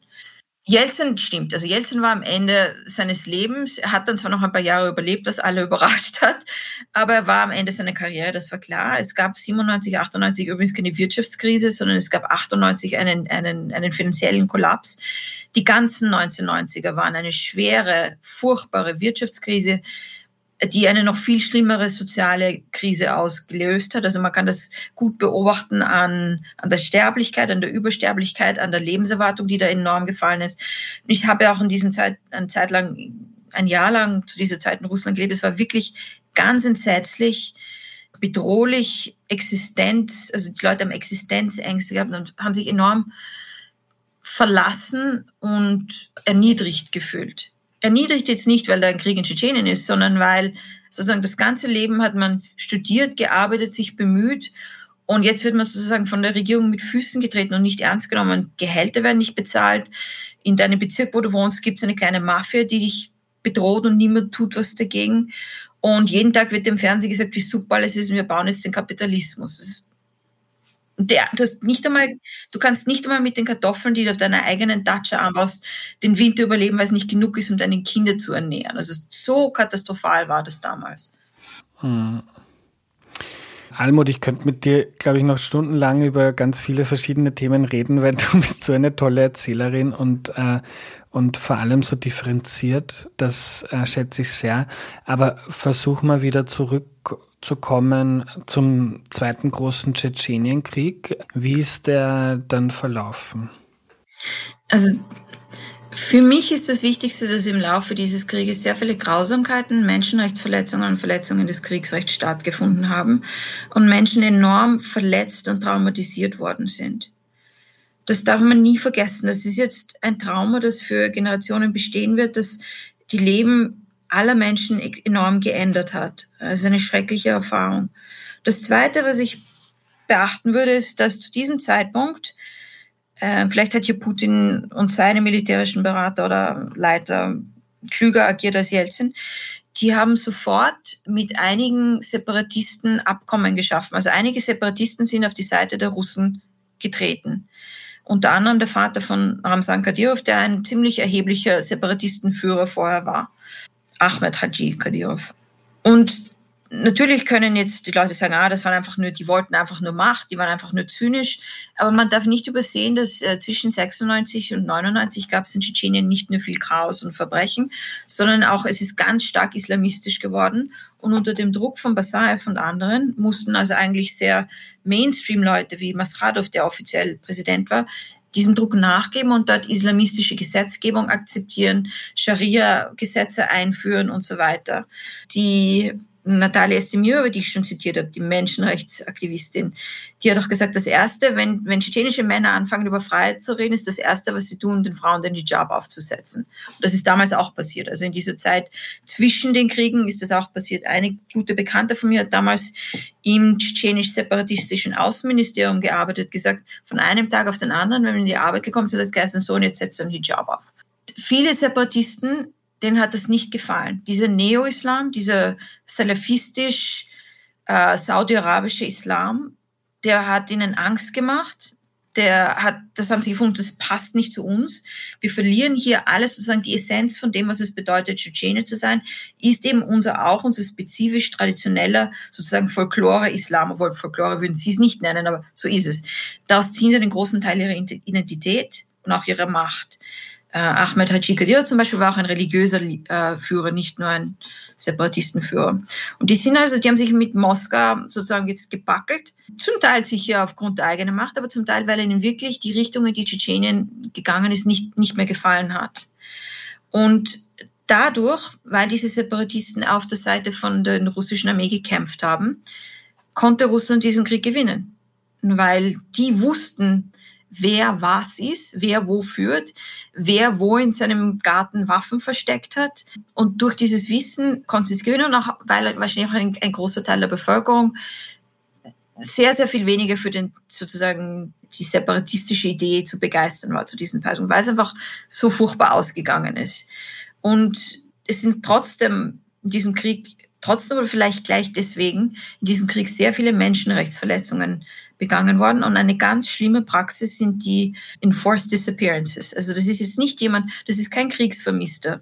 Das ist nicht einer, der mit der Waffe in der Hand und in Uniform ins Feld gezogen ist und dessen Leiche man nicht mehr finden konnte. Sondern es sind Leute, die sind abends zu Hause gesessen, es, es klopft jemand an die Tür und vor der Tür stehen vermummte Männer in Uniform und nehmen dich mit und du wirst nie wieder gesehen. Und von diesen Fällen gibt's also ich glaube, das Rote Kreuz schätzt es auf 5000, aber die Menschenrechtsorganisation Memorial nimmt an, dass es weitaus höher ist. Und diese Fälle sind, also das, das hinterlässt eine Wunde in den Familien und in der Gemeinde. Das kann man sich schwer vorstellen. Damit kann man einfach nicht fertig werden. Wenn dein Sohn im Krieg gefallen ist oder auch sonst wie einmal ist, dann kannst du ihn begraben, du kannst ein bisschen einen, einen sozusagen dich damit abfinden. Aber diese, diese diese verschwundenen Menschen. Das hat ganz, ganz was ausgelöst. Und die Teilnahme der tschetschenischen Separatisten auf Seite der Russen hat ihnen aber geholfen, innerhalb der tschetschenischen Gemeinde diesen geheimen militärischen Guerilla-Untergrund sozusagen zu finden. Weil ein Russe aus, weiß nicht, aus Perm oder Jekaterinburg, der dort mit einem Panzer anrollt, der weiß nichts den schauen nur feindselige Gesichter an, der weiß nicht, wer er ist, wer was getan hat. Aber die Tschetschenen wissen alles übereinander. Das ist sehr wichtig in der tschetschenischen Gesellschaft. Wenn sich zwei Tschetschenen das erste Mal treffen, haben sie so eine Art ritualisiertes Gespräch, in dem sie sehr schnell herausfinden, wie sie miteinander verbunden sind. Ob es vielleicht entfernt Verwandte sind, äh, ob vielleicht die Onkel gemeinsam in der Schule waren oder so. Und das ist ganz wichtig, weil dadurch können sie sich orientieren und herausfinden, was es für eine Beziehung von Rechten, Pflichten und so weiter gegen, gegeneinander gibt. Das heißt, innerhalb der tschetschenischen Gesellschaft ist das Wissen über andere Mitglieder der Gesellschaft sehr, sehr wichtig. Und das ist hier auch sehr, sehr wichtig gewesen, um diesen separatistischen Widerstand auszumerzen die haben sich dann sehr bald im Wald versteckt und waren dann noch jahrelang sozusagen im Wald unterwegs und sich versteckt. Aber der Krieg an sich war eigentlich dann 2000, 2001, also der große Krieg war eigentlich vorbei. Äh, die Nachwirkungen waren natürlich noch lang. Also die, diese Untergrundguerillas haben sich im Wald versteckt noch bis, weiß nicht, Ende der 2000er oder so. 2005 wurde Masradov erschossen und 2006 wurde dann Basayev auch ermordet, beziehungsweise erwischt. Ich weiß jetzt, ob er ermordet oder sozusagen im Gefecht äh, gestorben ist, weiß ich jetzt gar nicht mehr. Ich kann mich erinnern, an dem Tag, an dem er erschossen wurde, äh, war ich in einem Flugzeug von Moskau in den Nordkaukasus. Und neben mir sitzt also ein älterer äh, Tschetschene und erzählt mir, heute haben sie den Basayev erschossen. Ich gesagt, das haben sie jetzt auch schon zehnmal gesagt, das glaube ich erst, wenn ich sehe. Er sagt, nein, nein, ich habe ich hab Quellen, äh, sozusagen Insiderquellen, das stimmt. Und dann bin ich angekommen und es war wahr. Und ich glaube, für viele Tschetschenen war das eine Erleichterung. Weil, wie gesagt, sie haben sich vor dem gefürchtet. Und zwischen Russland und Tschetschenien hat sich dann, also man hat sich dann arrangiert? Das ist irgendwie stabilisiert worden. Ja, also Russland hat mit im Zweiten Tschetschenienkrieg Allianzen mit einigen von diesen großen Separatistenführern, die wir Warlords nennen würden. Also das waren einfach Männer, die aus, die aus gewissen Führungspositionen in den Separatistenregierungen sich halt ihre eigenen Privatarmeen aufgebaut haben, hauptsächlich aus Verwandten und kleinen Mitgliedern und so. Und mit einigen von denen, drei Gruppen vor allem, das war die Baisarov-Familie, die Yamadaev-Familie und die Kadyrov-Familie, hat man, die sind die wichtigsten gewesen. Und so gegen 2003 hat dann Moskau eine Politik durchgeführt, das heißt die Tschetschenisierung. Das heißt, die Macht vor Ort, die Regierungsmacht, wurde an Tschetschenen abgegeben. Und sie haben es an den Kadyrov-Clan, an Ahmed Haji Kadyrov abgegeben. Und das Erste, was der gemacht hat, war also die, die Konkurrenz auszuschalten. Die Yamadais waren, glaube ich, drei oder vier Brüder. Die sind einer nach dem anderen erschossen worden, zum Teil auch im Ausland. Bei Sarov wurde dann auf offener Straße in Moskau, auch nach ein paar Jahren erschossen. Das ist natürlich schrecklich. Also der ist wirklich mitten untertags auf offener Straße in Moskau von erschossen worden von anderen Tschetschenen. Und die Menschenrechtsorganisationen haben halt damals sehr lapidar gesagt, naja, schrecklich, aber es wäre besser gewesen, wenn er überlebt hätte, damit man ihn noch sozusagen vor Gericht stellen könnte. Und dann waren eben nur noch, dann war nur noch die Kadyrov-Familie übrig. Und diese Politik der Tschetschenisierung, die Moskau dort äh, eingeführt hat, die ist irgendwie nicht ganz so ausgegangen, wie sie sich das vorgestellt haben, weil am Ende eben doch diese eine Familie übrig blieb, die ein quasi, also Ahmed Haji Kadyrov wurde dann auch durch einen Terroranschlag in einem Sportstadion ermordet, 2004. Darauf ist sein Sohn äh, Ramzan Kadyrov schon einmal, ich glaube, Vizepremier geworden und sobald er 30 war, das war 2006, wurde er dann Präsident oder Haupt äh, der Republik. Und mittlerweile lässt er sich von seinen Gefolgsleuten Padishah nennen, das ist sowas wie König oder so. Das ist ein, ein klassisch quasi totalitärer Führer, der eine ganz totalitäre Ideologie eingeführt hat, die auf so einer Art Disney-Folklore mit islamischen Elementen besteht, die aber sehr repressiv ist und durch enorme Menschenrechtsverletzungen und vor allem die Bevölkerung da einzuschüchtern und in Furcht und Angst zu halten, durchgeführt wird. Ist aber auch sehr reich geworden. Moskau hat ein Abkommen mit ihm. Er garantiert die Stabilität und dass sozusagen Tschetschenien für Russland keine Probleme macht. Aber Tschetschenien macht nach wie vor Probleme für Russland, halt nur nicht die Probleme wie früher. Ja, aber wenn man es jetzt zynisch sagen möchte, dann ist zumindest für die jetzige tschetschenische Elite und den Kadyrov-Clan ist das ganz gut ausgegangen. Also man ist an der Macht, äh, man hat relativ viel Autonomie in Tschetschenien und äh, es fließen auch finanzielle Mittel. Enorme finanzielle Mittel, ja. Von Moskau nach oder vom Rest Russlands nach Tschetschenien und man ist da gar nicht so schlecht ausgegangen gestiegen, also so bei all den riesigen sozialen. Ja, absolut. Das stimmt, das stimmt ganz. Ja, das stimmt. Das Interessante ist, vor einem Jahr oder so hat Kadyrov in einer Anrede, also in einer Ansprache zu seinen, ich weiß nicht, im tschetschenischen Parlament oder einem Treffen von tschetschenischen, weiß nicht, Führungspersönlichkeiten oder so, hat er auch gesagt, schaut euch um, uns ist alles gelungen, was den Separatisten nicht gelungen ist. Wir haben alles und mehr, als die jemals wollten. Und das stimmt irgendwo, weil, wie gesagt, das, was er in Tschetschenien sozusagen durchsetzt mit dieser quasi autoritären Macht, oder quasi autoritär ist sicher totalitär, ist er in dem Sinn nicht, dass letztlich es doch Russland ist und letztlich doch russisches Recht gilt.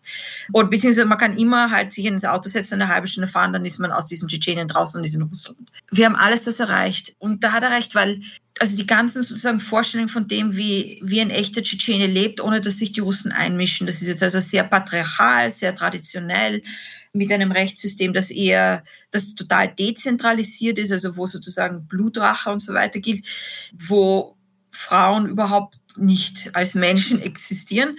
Das haben sie tatsächlich also geschafft, das haben sie eingeführt. Aber wie gesagt, das ist eine, eine, eine, eine verzerrte, sozusagen eine Disney-Version von dem, was die tschetschenische Kultur ist eine Fantasie quasi, äh, die aber für viele Tschetschenen relevant und bedeutend geworden ist und in der sie auch Sinn finden. Es gibt auch viel Propaganda, das hilft natürlich. Eine sehr, sehr aktive Jugendpolitik. Es ist eine junge Republik mit hoher Geburtenrate und daher sehr vielen Kindern und Jugendlichen, die man leicht beeinflussen kann. Und ja, also wenn er sagt, es ist uns das gelungen, was, den, was die Separatisten wollten, aber nicht erreicht haben, dann hat er recht. Und das Interessante ist, wie ich habe gesagt, die Separatisten haben nie konzeptuell äh, formuliert, was Unabhängigkeit und Staatlichkeit eigentlich bedeutet. Und im Nachhinein hat sich herausgestellt, dass es für viele nie wirklich bedeutet hat, sich von Moskau jetzt ganz zu lösen, sondern nur vor Ort maximal Autonomie zu haben. Ich habe zum Beispiel durch Zufall erst vor ein paar Jahren erfahren, es gibt sehr viele Dinge über Tschetschenien, die nirgendwo festgeschrieben sind oder dokumentiert sind. Die kann man also nirgends finden, einfach durch Forschung. Da muss man mit den Leuten reden. Und eines von diesen Dingen ist eine Kollegin, die seit den 80ern an, den, an der Uni lehrt. Eine Tschetschenin hat mir erzählt, so ganz nebenbei, in den 1990ern haben sie dort alle, also in dieser vor dem Ersten Krieg und dann nach dem Ersten Krieg, haben sie und ihre Kollegen und Kolleginnen einfach weitergearbeitet an den Unis, obwohl zum Teil die Gehälter lange nicht bezahlt wurden weil sie sich gehofft haben, auf die Art gibt es dann doch noch am Ende die Pension. Und es hat sich dann herausgestellt, hat sie gesagt, dass während dieser ganzen Zeit, also während auch der de facto Unabhängigkeit nach dem Ersten Krieg, Moskau weiter loyal die Gelder an die Universität geschickt hat, um den Leuten das Gehalt zu zahlen und sozusagen die Pensionen für sie aufrechtzuerhalten. Diese Gelder hat sich aber halt jemand dort eingesteckt und die haben die, die Professoren nie gesehen. Und das zeigt schon, das war irgendwie diese völlige Lösung von den Institutionen und den Optionen, sozusagen den Möglichkeiten, die Russland bietet, das war nie vorgesehen. Äh, es sind auch interessanterweise während des Kriegs, beider Kriege, aber auch schon davor und danach, die allermeisten Tschetschenien, die Tschetschenien verlassen, gehen ja nach Russland. Also nach Moskau, wenn man sich sozusagen für die Karriere und fürs Geld und für Prestige, aber auch für die Freiheit, nicht für die persönliche Freiheit, dass man einfach leben kann, wie man will. Also mm, als Frau vielleicht unabhängig zu sein, überhaupt, also queere Menschen auch, also hauptsächlich man schafft es nach Moskau. Und also ganz konzeptuell hat, ist Unabhängigkeit nie formuliert worden. Und ja, das maximal, was die Separatisten wollten, hat Hamzan Kadyrov wahrscheinlich, wie er sich einbildet, in vielen Bereichen erreicht. Tschetschenien ist auch heute, wie gesagt, eine sehr homogene, ethnisch sehr homogene Republik, was eine Rarität ist in Russland, was vielen Tschetschenen sicher irgendwo gefällt, vor allem deswegen, weil sozusagen nicht mehr die Russen oder die Armenier ihnen die besten Jobs wegnehmen und die Führungspositionen haben, wie das früher war. Was aber auch vielen Tschetschenen, die älter sind, überhaupt nicht gefällt. Die trauern der Diversität, die sie vor 1991 hatten, nach. Also die erzählen immer ganz traurig von ihren alten Freunden und Bekannten und Nachbarn, die dort mit ihnen gelebt haben und wie viel interessanter das Leben war. Mhm. Almut, ich würde noch gern über die Clans sprechen in Tschetschenien und mhm. dafür ein bisschen ausholen. Wenn man sich so die Geschichte der Menschheit anschaut, dann war es ja überall auf der Welt so, dass wir über zigtausende Jahre in kleinen Gruppen gelebt haben. 50, 100, 150 Leute haben sich zusammengeschlossen und irgendwann sind dann in verschiedenen Teilen der Welt äh, Staaten entstanden.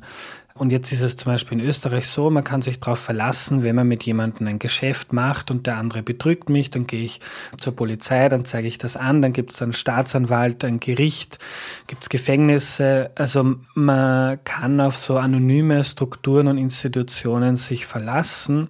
Äh, in vielen Teilen der Welt ist das auch so, aber wenn das jetzt nicht existiert, diese stabilen staatlichen äh, Strukturen, dann ist es ja durchaus nachvollziehbar, dass auf wen kann ich mich verlassen, wenn es niemanden gibt, der meine äh, Rechte oder Interessen durchsetzt dann schaue ich, dass ich das in der Familie mache. Also dem Onkel, dem Cousin und die kenne ich, denen vertraue ich und wir schauen aufeinander. Wenn es keine Polizei gibt, dann machen wir uns das eben selber aus äh, und so weiter. Und kann ich mir das dann so vorstellen in Tschetschenien, dass das dann teilweise so, wie du hast schon gesagt, Beziehungen sind sehr wichtig, wenn es jetzt nicht so staatliche Strukturen wie in Westeuropa, Mitteleuropa gibt, dass das dann so funktioniert? Das ist, glaube ich, eine der wichtigsten Beobachtungen, die man über Tschetschenien überhaupt machen kann. Und ein, ein, ein Gebiet, das für mich immer enorm interessant war, als Juristin, vor allem jemand, der sich für Rechtsgeschichte sehr interessiert hat, weil das, was man in Tschetschenien heute beobachten kann, das ist so das, was man lernt aus der Rechtsgeschichte aus dem frühen Mittelalter. Also das Wort Clans würde ich sehr vorsichtig verwenden. Viele Außenseiter und Tschetschenische, also jetzt sozusagen Ideologen sagen, ja, die Clans sind so wichtig in unserer Gesellschaft sind Clans aufgebaut. Das stimmt so nicht ganz. Es gibt etwas, was man Tape nennt. Das ist sozusagen, das sind alle Nachkommen eines männlichen Vorfahren. Das können also Zehntausende sein oder auch nur ein paar hundert, je nachdem, wann dieser Tape gegründet wurde. Das ist aber mehr ein, ein Marker der Identität als etwas Funktionelles. Also es ist nicht so, dass es dann ein Oberhaupt gibt und der arrangiert dann Dinge für dich und da gibt es also eine Struktur und Mechanismen. Nein, das ist nur Identität so, weiß nicht, so wie, ich bin ein Burgenländer oder ein Mühlviertler oder so, so ungefähr, wo man halt hingehört. Was aber schon gibt, dass sozusagen über die engere Verwandtschaft auf der männlichen Linie, nur auf der männlichen, weil die Frauen sind ja nicht Rechtssubjekte, sondern nur Rechtsobjekte, äh, sich gegenseitig unterstützen müssen und, und das auch tun und sich gegenseitig vertreten und für sich gegenseitig sozusagen eine Abschreckungsfunktion ausüben. Also wer sehr viele und mächtige und reiche erwachsene männliche Verwandte hat, der kann so ziemlich tun und lassen, was er will, weil niemand traut sich was dagegen zu tun. Wer davon sehr wenig hat, der ist komplett unbeschützt. Eine Familie, in der es zum Beispiel nur Frauen gibt, nur erwachsene Frauen, die ist völlig ausgeliefert. Also die wird praktisch als freiwillig gesehen. Mit denen kann man machen, was man will. Denen kann man das Eigentum wegnehmen, das Haus wegnehmen, die Wohnung wegnehmen, niemand wird sie rächen. Die Frage ist jetzt, was, ist, was kommt zuerst? Äh, die, sozusagen das Ei oder die Henne? Kommt zuerst der Kollaps und dann werden, treten Clans hervor und werden mächtig und führen so eine Art Paralleljustiz ein? Oder gibt es diese Tendenz zur Paralleljustiz in der Bevölkerung und deswegen funktionieren Institutionen nicht in dem Moment, wo sozusagen man sich unabhängig erklärt? Ich glaube, es ist eher letzteres. Also ein Kollege von mir, der war Jurist, der war damals also gerade nach dem Ersten Krieg wurde seine Ausbildung fertig, hat angefangen bei der Polizei zu arbeiten und äh, hat mir mal ganz so ganz ganz äh, nebenbei erzählt. Also das war so, wir waren da bei der Polizei und die Leute sind gekommen, haben angezeigt, jemand aus unserer Familie ist entführt worden. Also eine von diesen Lösegeldentführungen, die damals also Tausende betroffen haben, vor allem in Tschetschenien. Die Leute wollten also schon, dass der Staat existiert und sie beschützt. Und die Menschen sind zur Polizei gekommen und dort arbeitet mein junger Kollege und sagen, also mein, mein Sohn oder mein Bruder ist entführt worden, bitte helfen Sie uns. Und sein Vorgesetzter hat ihm, hat ihm gesagt, wenn die Leute mit sowas zu uns kommen, dann sagst du, wissen Sie, wir haben hier ein bisschen Informationen über den, hier haben Sie die Information, gehen Sie, suchen Sie, machen Sie sich das selber aus. Das heißt, die staatlichen Institutionen haben sich überhaupt nicht verantwortlich gefühlt für sozusagen elementare Rechtsdurchsetzung. Und wenn, wenn das also immer wieder passiert, dann verstehen die Leute, dass es auch nur so geht und fangen dann auch schon eher an, sich mehr selber was auszumachen.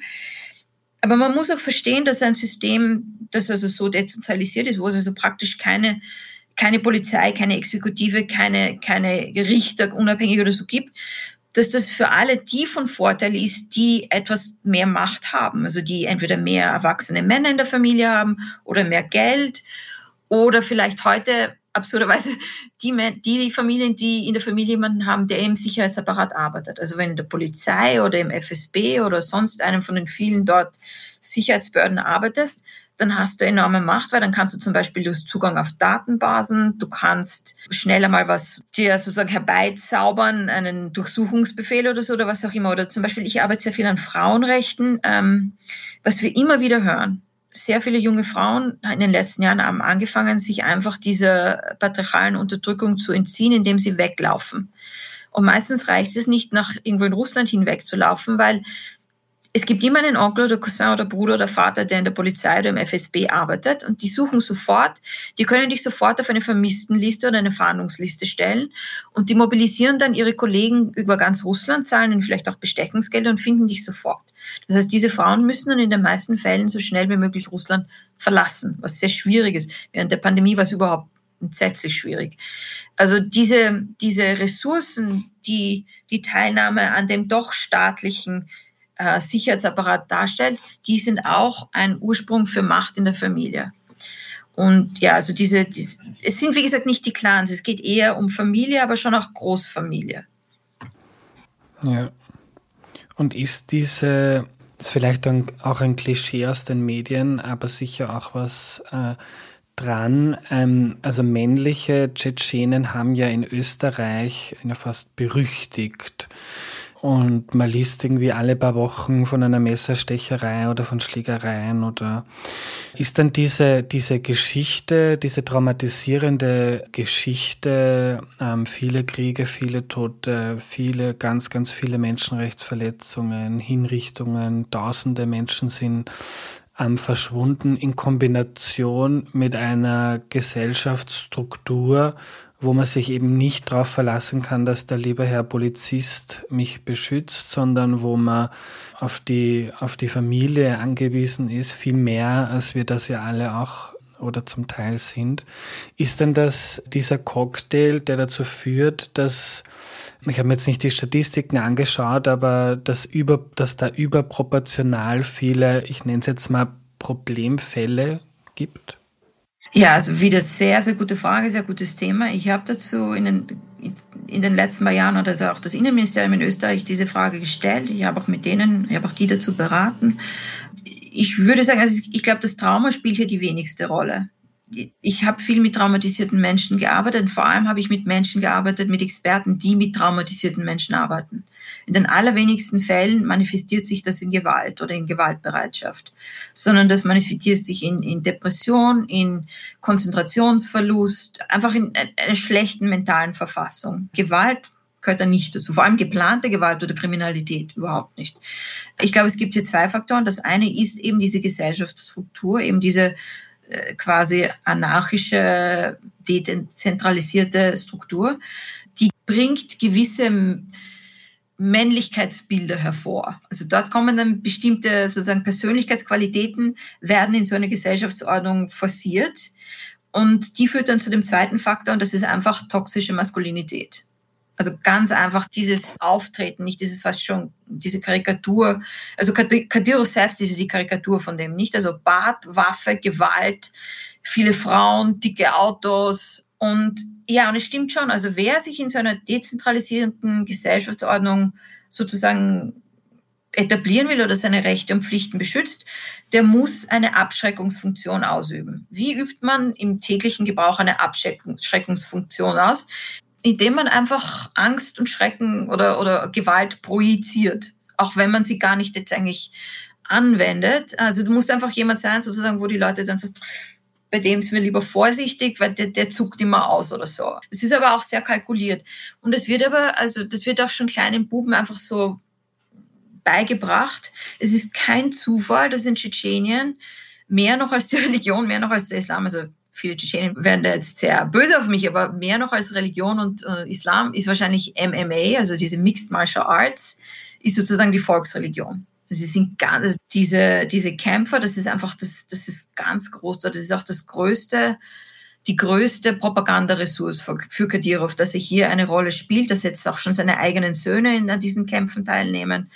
Und diese toxische Männlichkeit, diese gewaltbereite, nicht nur bereite Männlichkeit, das ist, glaube ich, der größte Grund dafür. Wenn man sich die Kriminalstatistik anschaut, dann stimmt es durchaus, dass äh, männliche Tschetschenen in Österreich sehr viel öfter in dieser Statistik vorkommen. Vor allem jüngere Männer, also bis zu einem gewissen Alter, aber auch schon Teenager.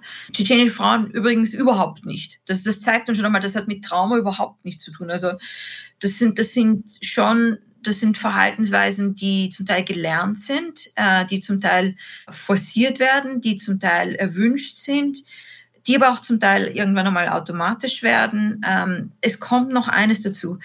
Viele Tschetschenen, die in Österreich sind, beziehungsweise viele Tschetschenen überhaupt, haben ja auch vorher schon nicht nur in Tschetschenien gelebt, sondern anderswo in, weiß nicht, in, entweder in Zentralasien oder anderswo in Russland. Und dort sind sie also in der dauernden Konkurrenz mit anderen Migrantengruppen, vor allem und wo es dann auch immer wieder diese Bandenkriege gibt, nicht dieses, diese, diese organisierten Schlägereien. Das ist ein Modell, das nach Europa sozusagen importiert wird. In Russland funktioniert das sehr gut, weil die Polizei mischt sich wenig ein. Und wenn du einmal so eine Schlägerei organisierst und es den, also den Aseris oder den, was nicht, den Kasachen oder was auch immer gezeigt hast, dann lassen sich das nächste Mal in Ruhe und du kontrollierst dann den Spielplatz oder den Markt oder so. Ja, also das ist, das wirkt weiter und das Interessante ist ja, also vor allem in den 1990ern und dann in den frühen 2000ern hatten Tschetschenen auch in Russland einen schrecklich schlechten Ruf. Also vor allem in den Medien auch.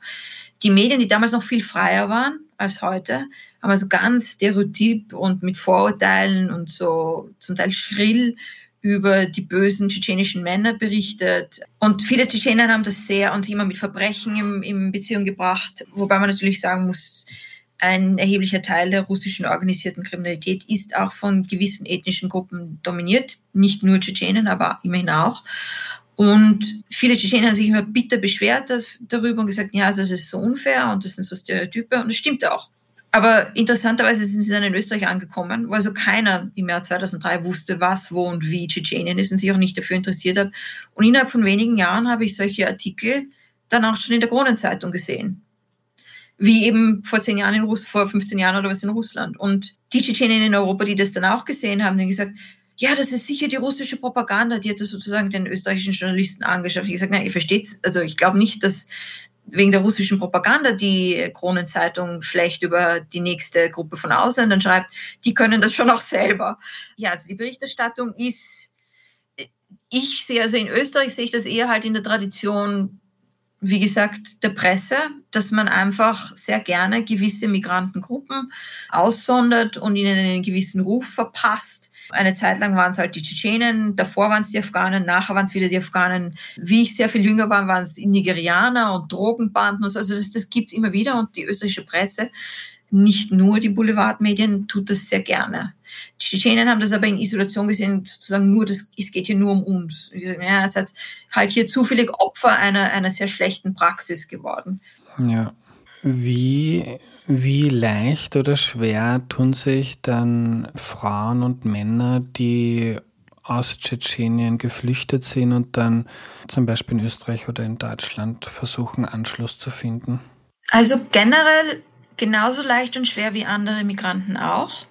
Und es ist ziemlich schwer, wie wir wissen, weil es einerseits das staatliche System, also der Aufnahme des Asylsystems und die Erfahrung des Asylprozesses sehr schwierig ist und es den Leuten sehr schwierig gemacht wird und sie lange nicht arbeiten dürfen und in sehr schwierigen Verhältnissen leben müssen, weil sie nicht Zugang zu den Dienstleistungen haben, die sie brauchen, also Unterricht, Sprachunterricht, äh, auch äh, psychologische Hilfe und so weiter. Das ist also alles sehr schwierig. Und dazu kommt dann halt noch, dass wir doch eine rassistische Gesellschaft sind und diskriminieren. Und zwar gegen alle, die Ausländer sind, mit einem Akzent sprechen, Hijab tragen, einen anderen Namen haben und so weiter.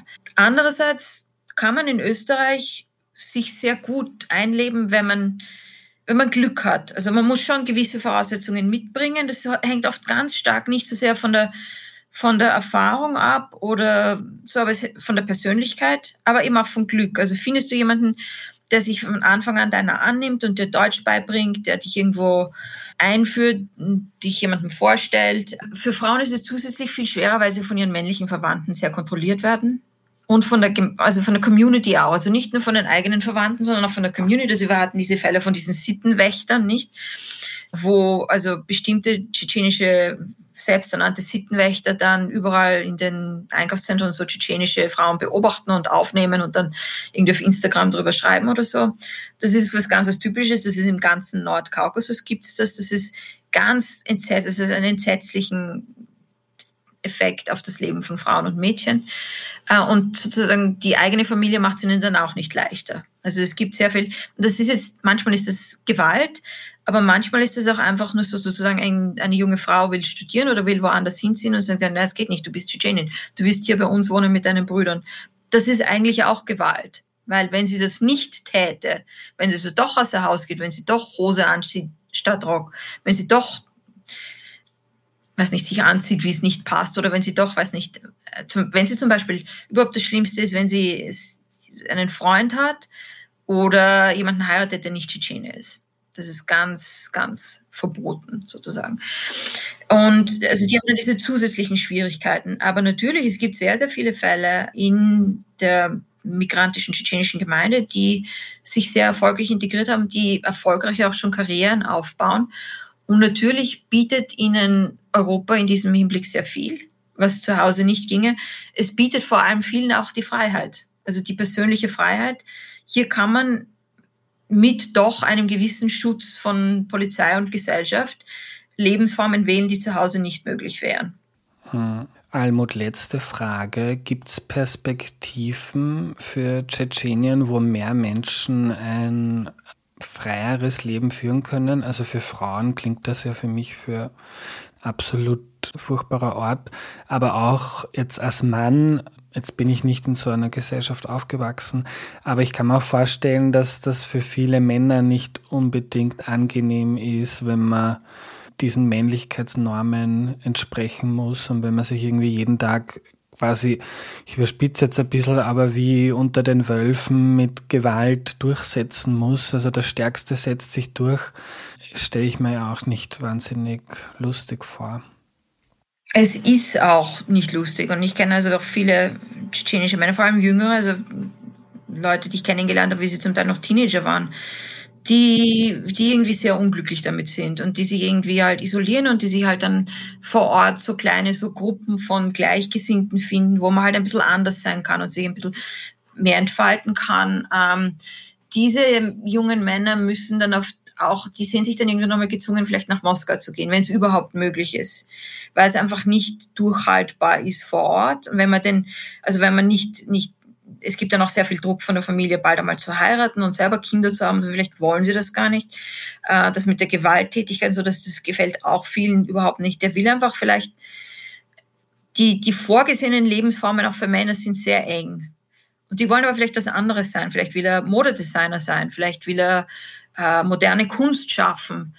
Äh, und das, das ist irgendwie alles nicht akzeptiert. Also es ist für sie auch nicht lustig. Gleichzeitig genießen sie natürlich erhebliche Vorteile von den Privilegien, die sie haben. Also zum Beispiel, eines ist, in Tschetschenien erben nur Männer.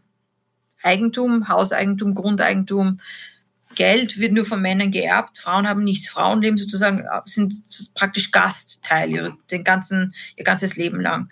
Und Männern wird auch immer geglaubt und Frauen wird einmal nicht geglaubt. Also wenn es gab doch vor ein paar Jahren gab es diese Krise, wo sehr viele schwule Männer in Tschetschenien verfolgt und eingesperrt und gefoltert und so weiter wurden.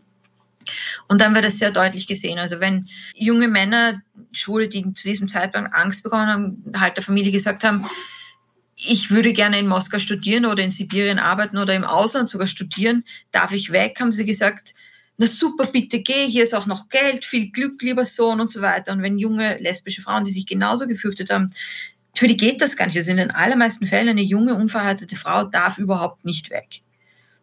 Das heißt, Männer haben schon einen erheblichen Vorteil von den Privilegien, die den Druck und sozusagen die Traurigkeit, die aus diesen engen Lebens, aus diesen engen Männ Männlichkeitsrollen, die sie bekommen, wird schon auch durch diese Privilegien ausgeglichen. Für Frauen ist es entsetzlich.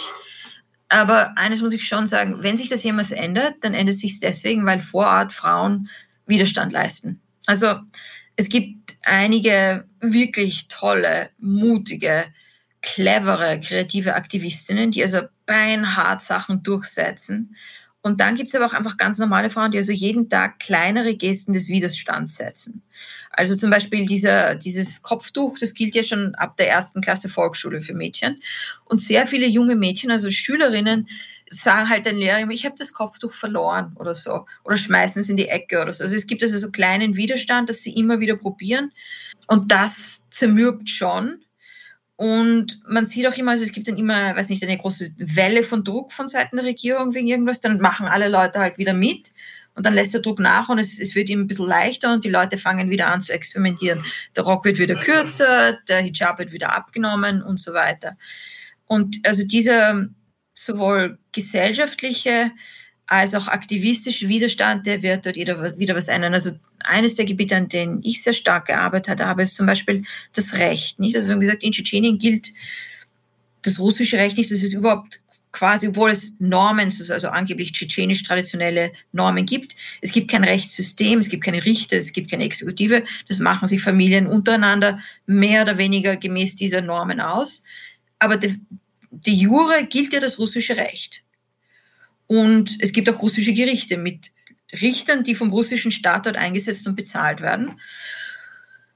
Und sagen wir mal, ähm, gewisse Teile der Gerichtsbarkeit, also die Strafgerichtsbarkeit funktioniert ja auch sehr gut, aber die privatrechtliche ist sehr schwierig. Also Frauen, die zum Beispiel Scheidung oder ähm, die Obsorge für die Kinder wollen, das ist sehr, sehr schwierig. Und äh, vor ziemlicher Zeit haben Aktivistinnen vor Ort, die, also Menschenrechtsanwältinnen, haben gesagt, wir werden jetzt strategisch den, das russische Gericht, die russische Gerichtsbarkeit dazu zwingen, durch unsere ausgezeichnete, motivierte und vor allem sehr persistente juristische Arbeit das Recht hier so anzuwenden, wie es auch ist. Das ist ein schwerer Kampf, aber die gewinnen doch immer wieder so, so Siege, so Etappensiege.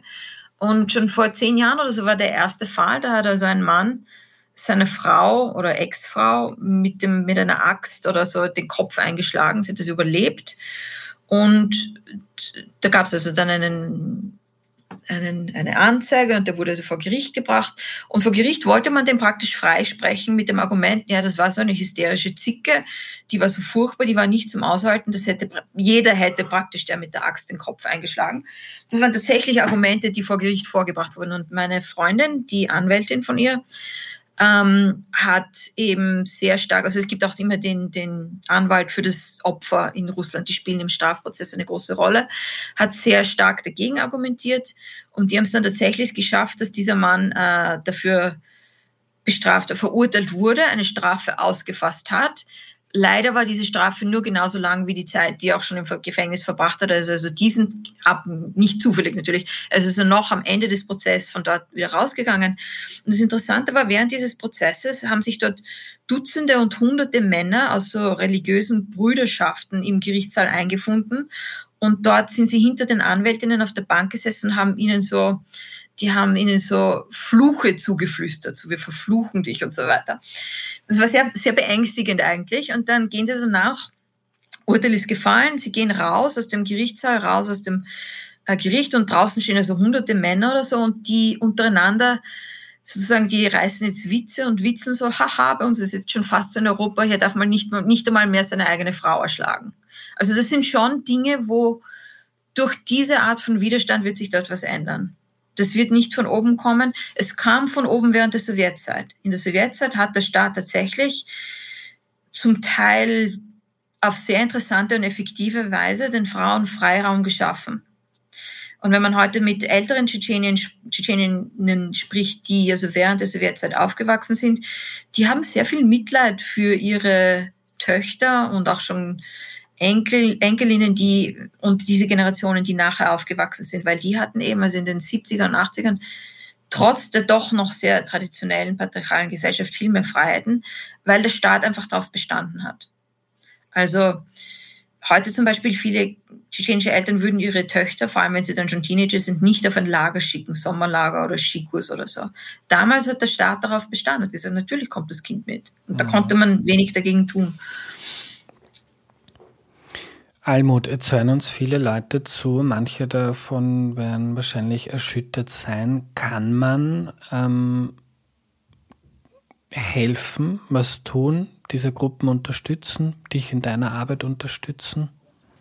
Also man kann natürlich, ähm, naja, es ist jetzt ein bisschen schwierig, weil vor allem seit Beginn dieses Jahres, also seit der Krieg, seitdem Russland in der Ukraine eingefallen ist, gibt es noch strengere Kontrollen für finanzielle Hilfe für in Russland organisierte, äh, also registrierte Organisationen und Aktivistinnen.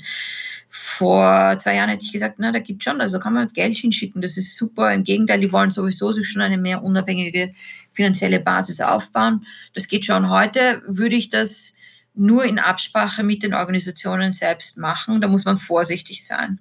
Äh, andererseits muss ich sagen, es gibt, wie gesagt, in Österreich leben 30.000 oder so Tschetschenen. Das ist nicht sehr viel. Also man kann sie nicht sozusagen an jeder Straßenecke treffen. Man kann sie auch nicht jetzt, man kann sich schon, wenn man aber wirklich interessiert ist, man kann den Menschen in Österreich helfen. Insgesamt denke ich, das Beste, was man tun kann, ist sowieso immer konkret Menschen, sie kennenzulernen, ihnen zu helfen und ihnen einfach zuzuhören und ihre Probleme zu lösen. Und man lernt auf diese Art auch sehr viel über den österreichischen Staat und die österreichische Gesellschaft äh, weil sich die mit Problemen herumzuschlagen haben, die wir so nicht kennen. Und das zuerst will man oft sagen, das kann doch nicht sein. Das ist aber dann oft doch tatsächlich so. Und Integration ist ja auch etwas, das ist ja nicht nur eine, eine sozusagen eine Bringschuld des Migranten. Es muss ja auch die Gesellschaft bereit sein, ihn zu integrieren, ihn oder sie willkommen zu heißen und in ihr Leben einzubinden. Das heißt, das Beste, was man tun kann, denke ich, jeder Tschetschene, jede Tschetschenin, die in Österreich ist, hat es irgendwann in ihrem Leben schwer gehabt. Und auch die Kinder, die schon hier geboren sind, kommen aus Familien, die Trauma und, und Schwierigkeiten in ihrer Vergangenheit haben. Das heißt, jeder kann Hilfe brauchen. Über Vereine, über, über Flüchtlingsvereine würde ich sagen, kann man das vielleicht auch finden.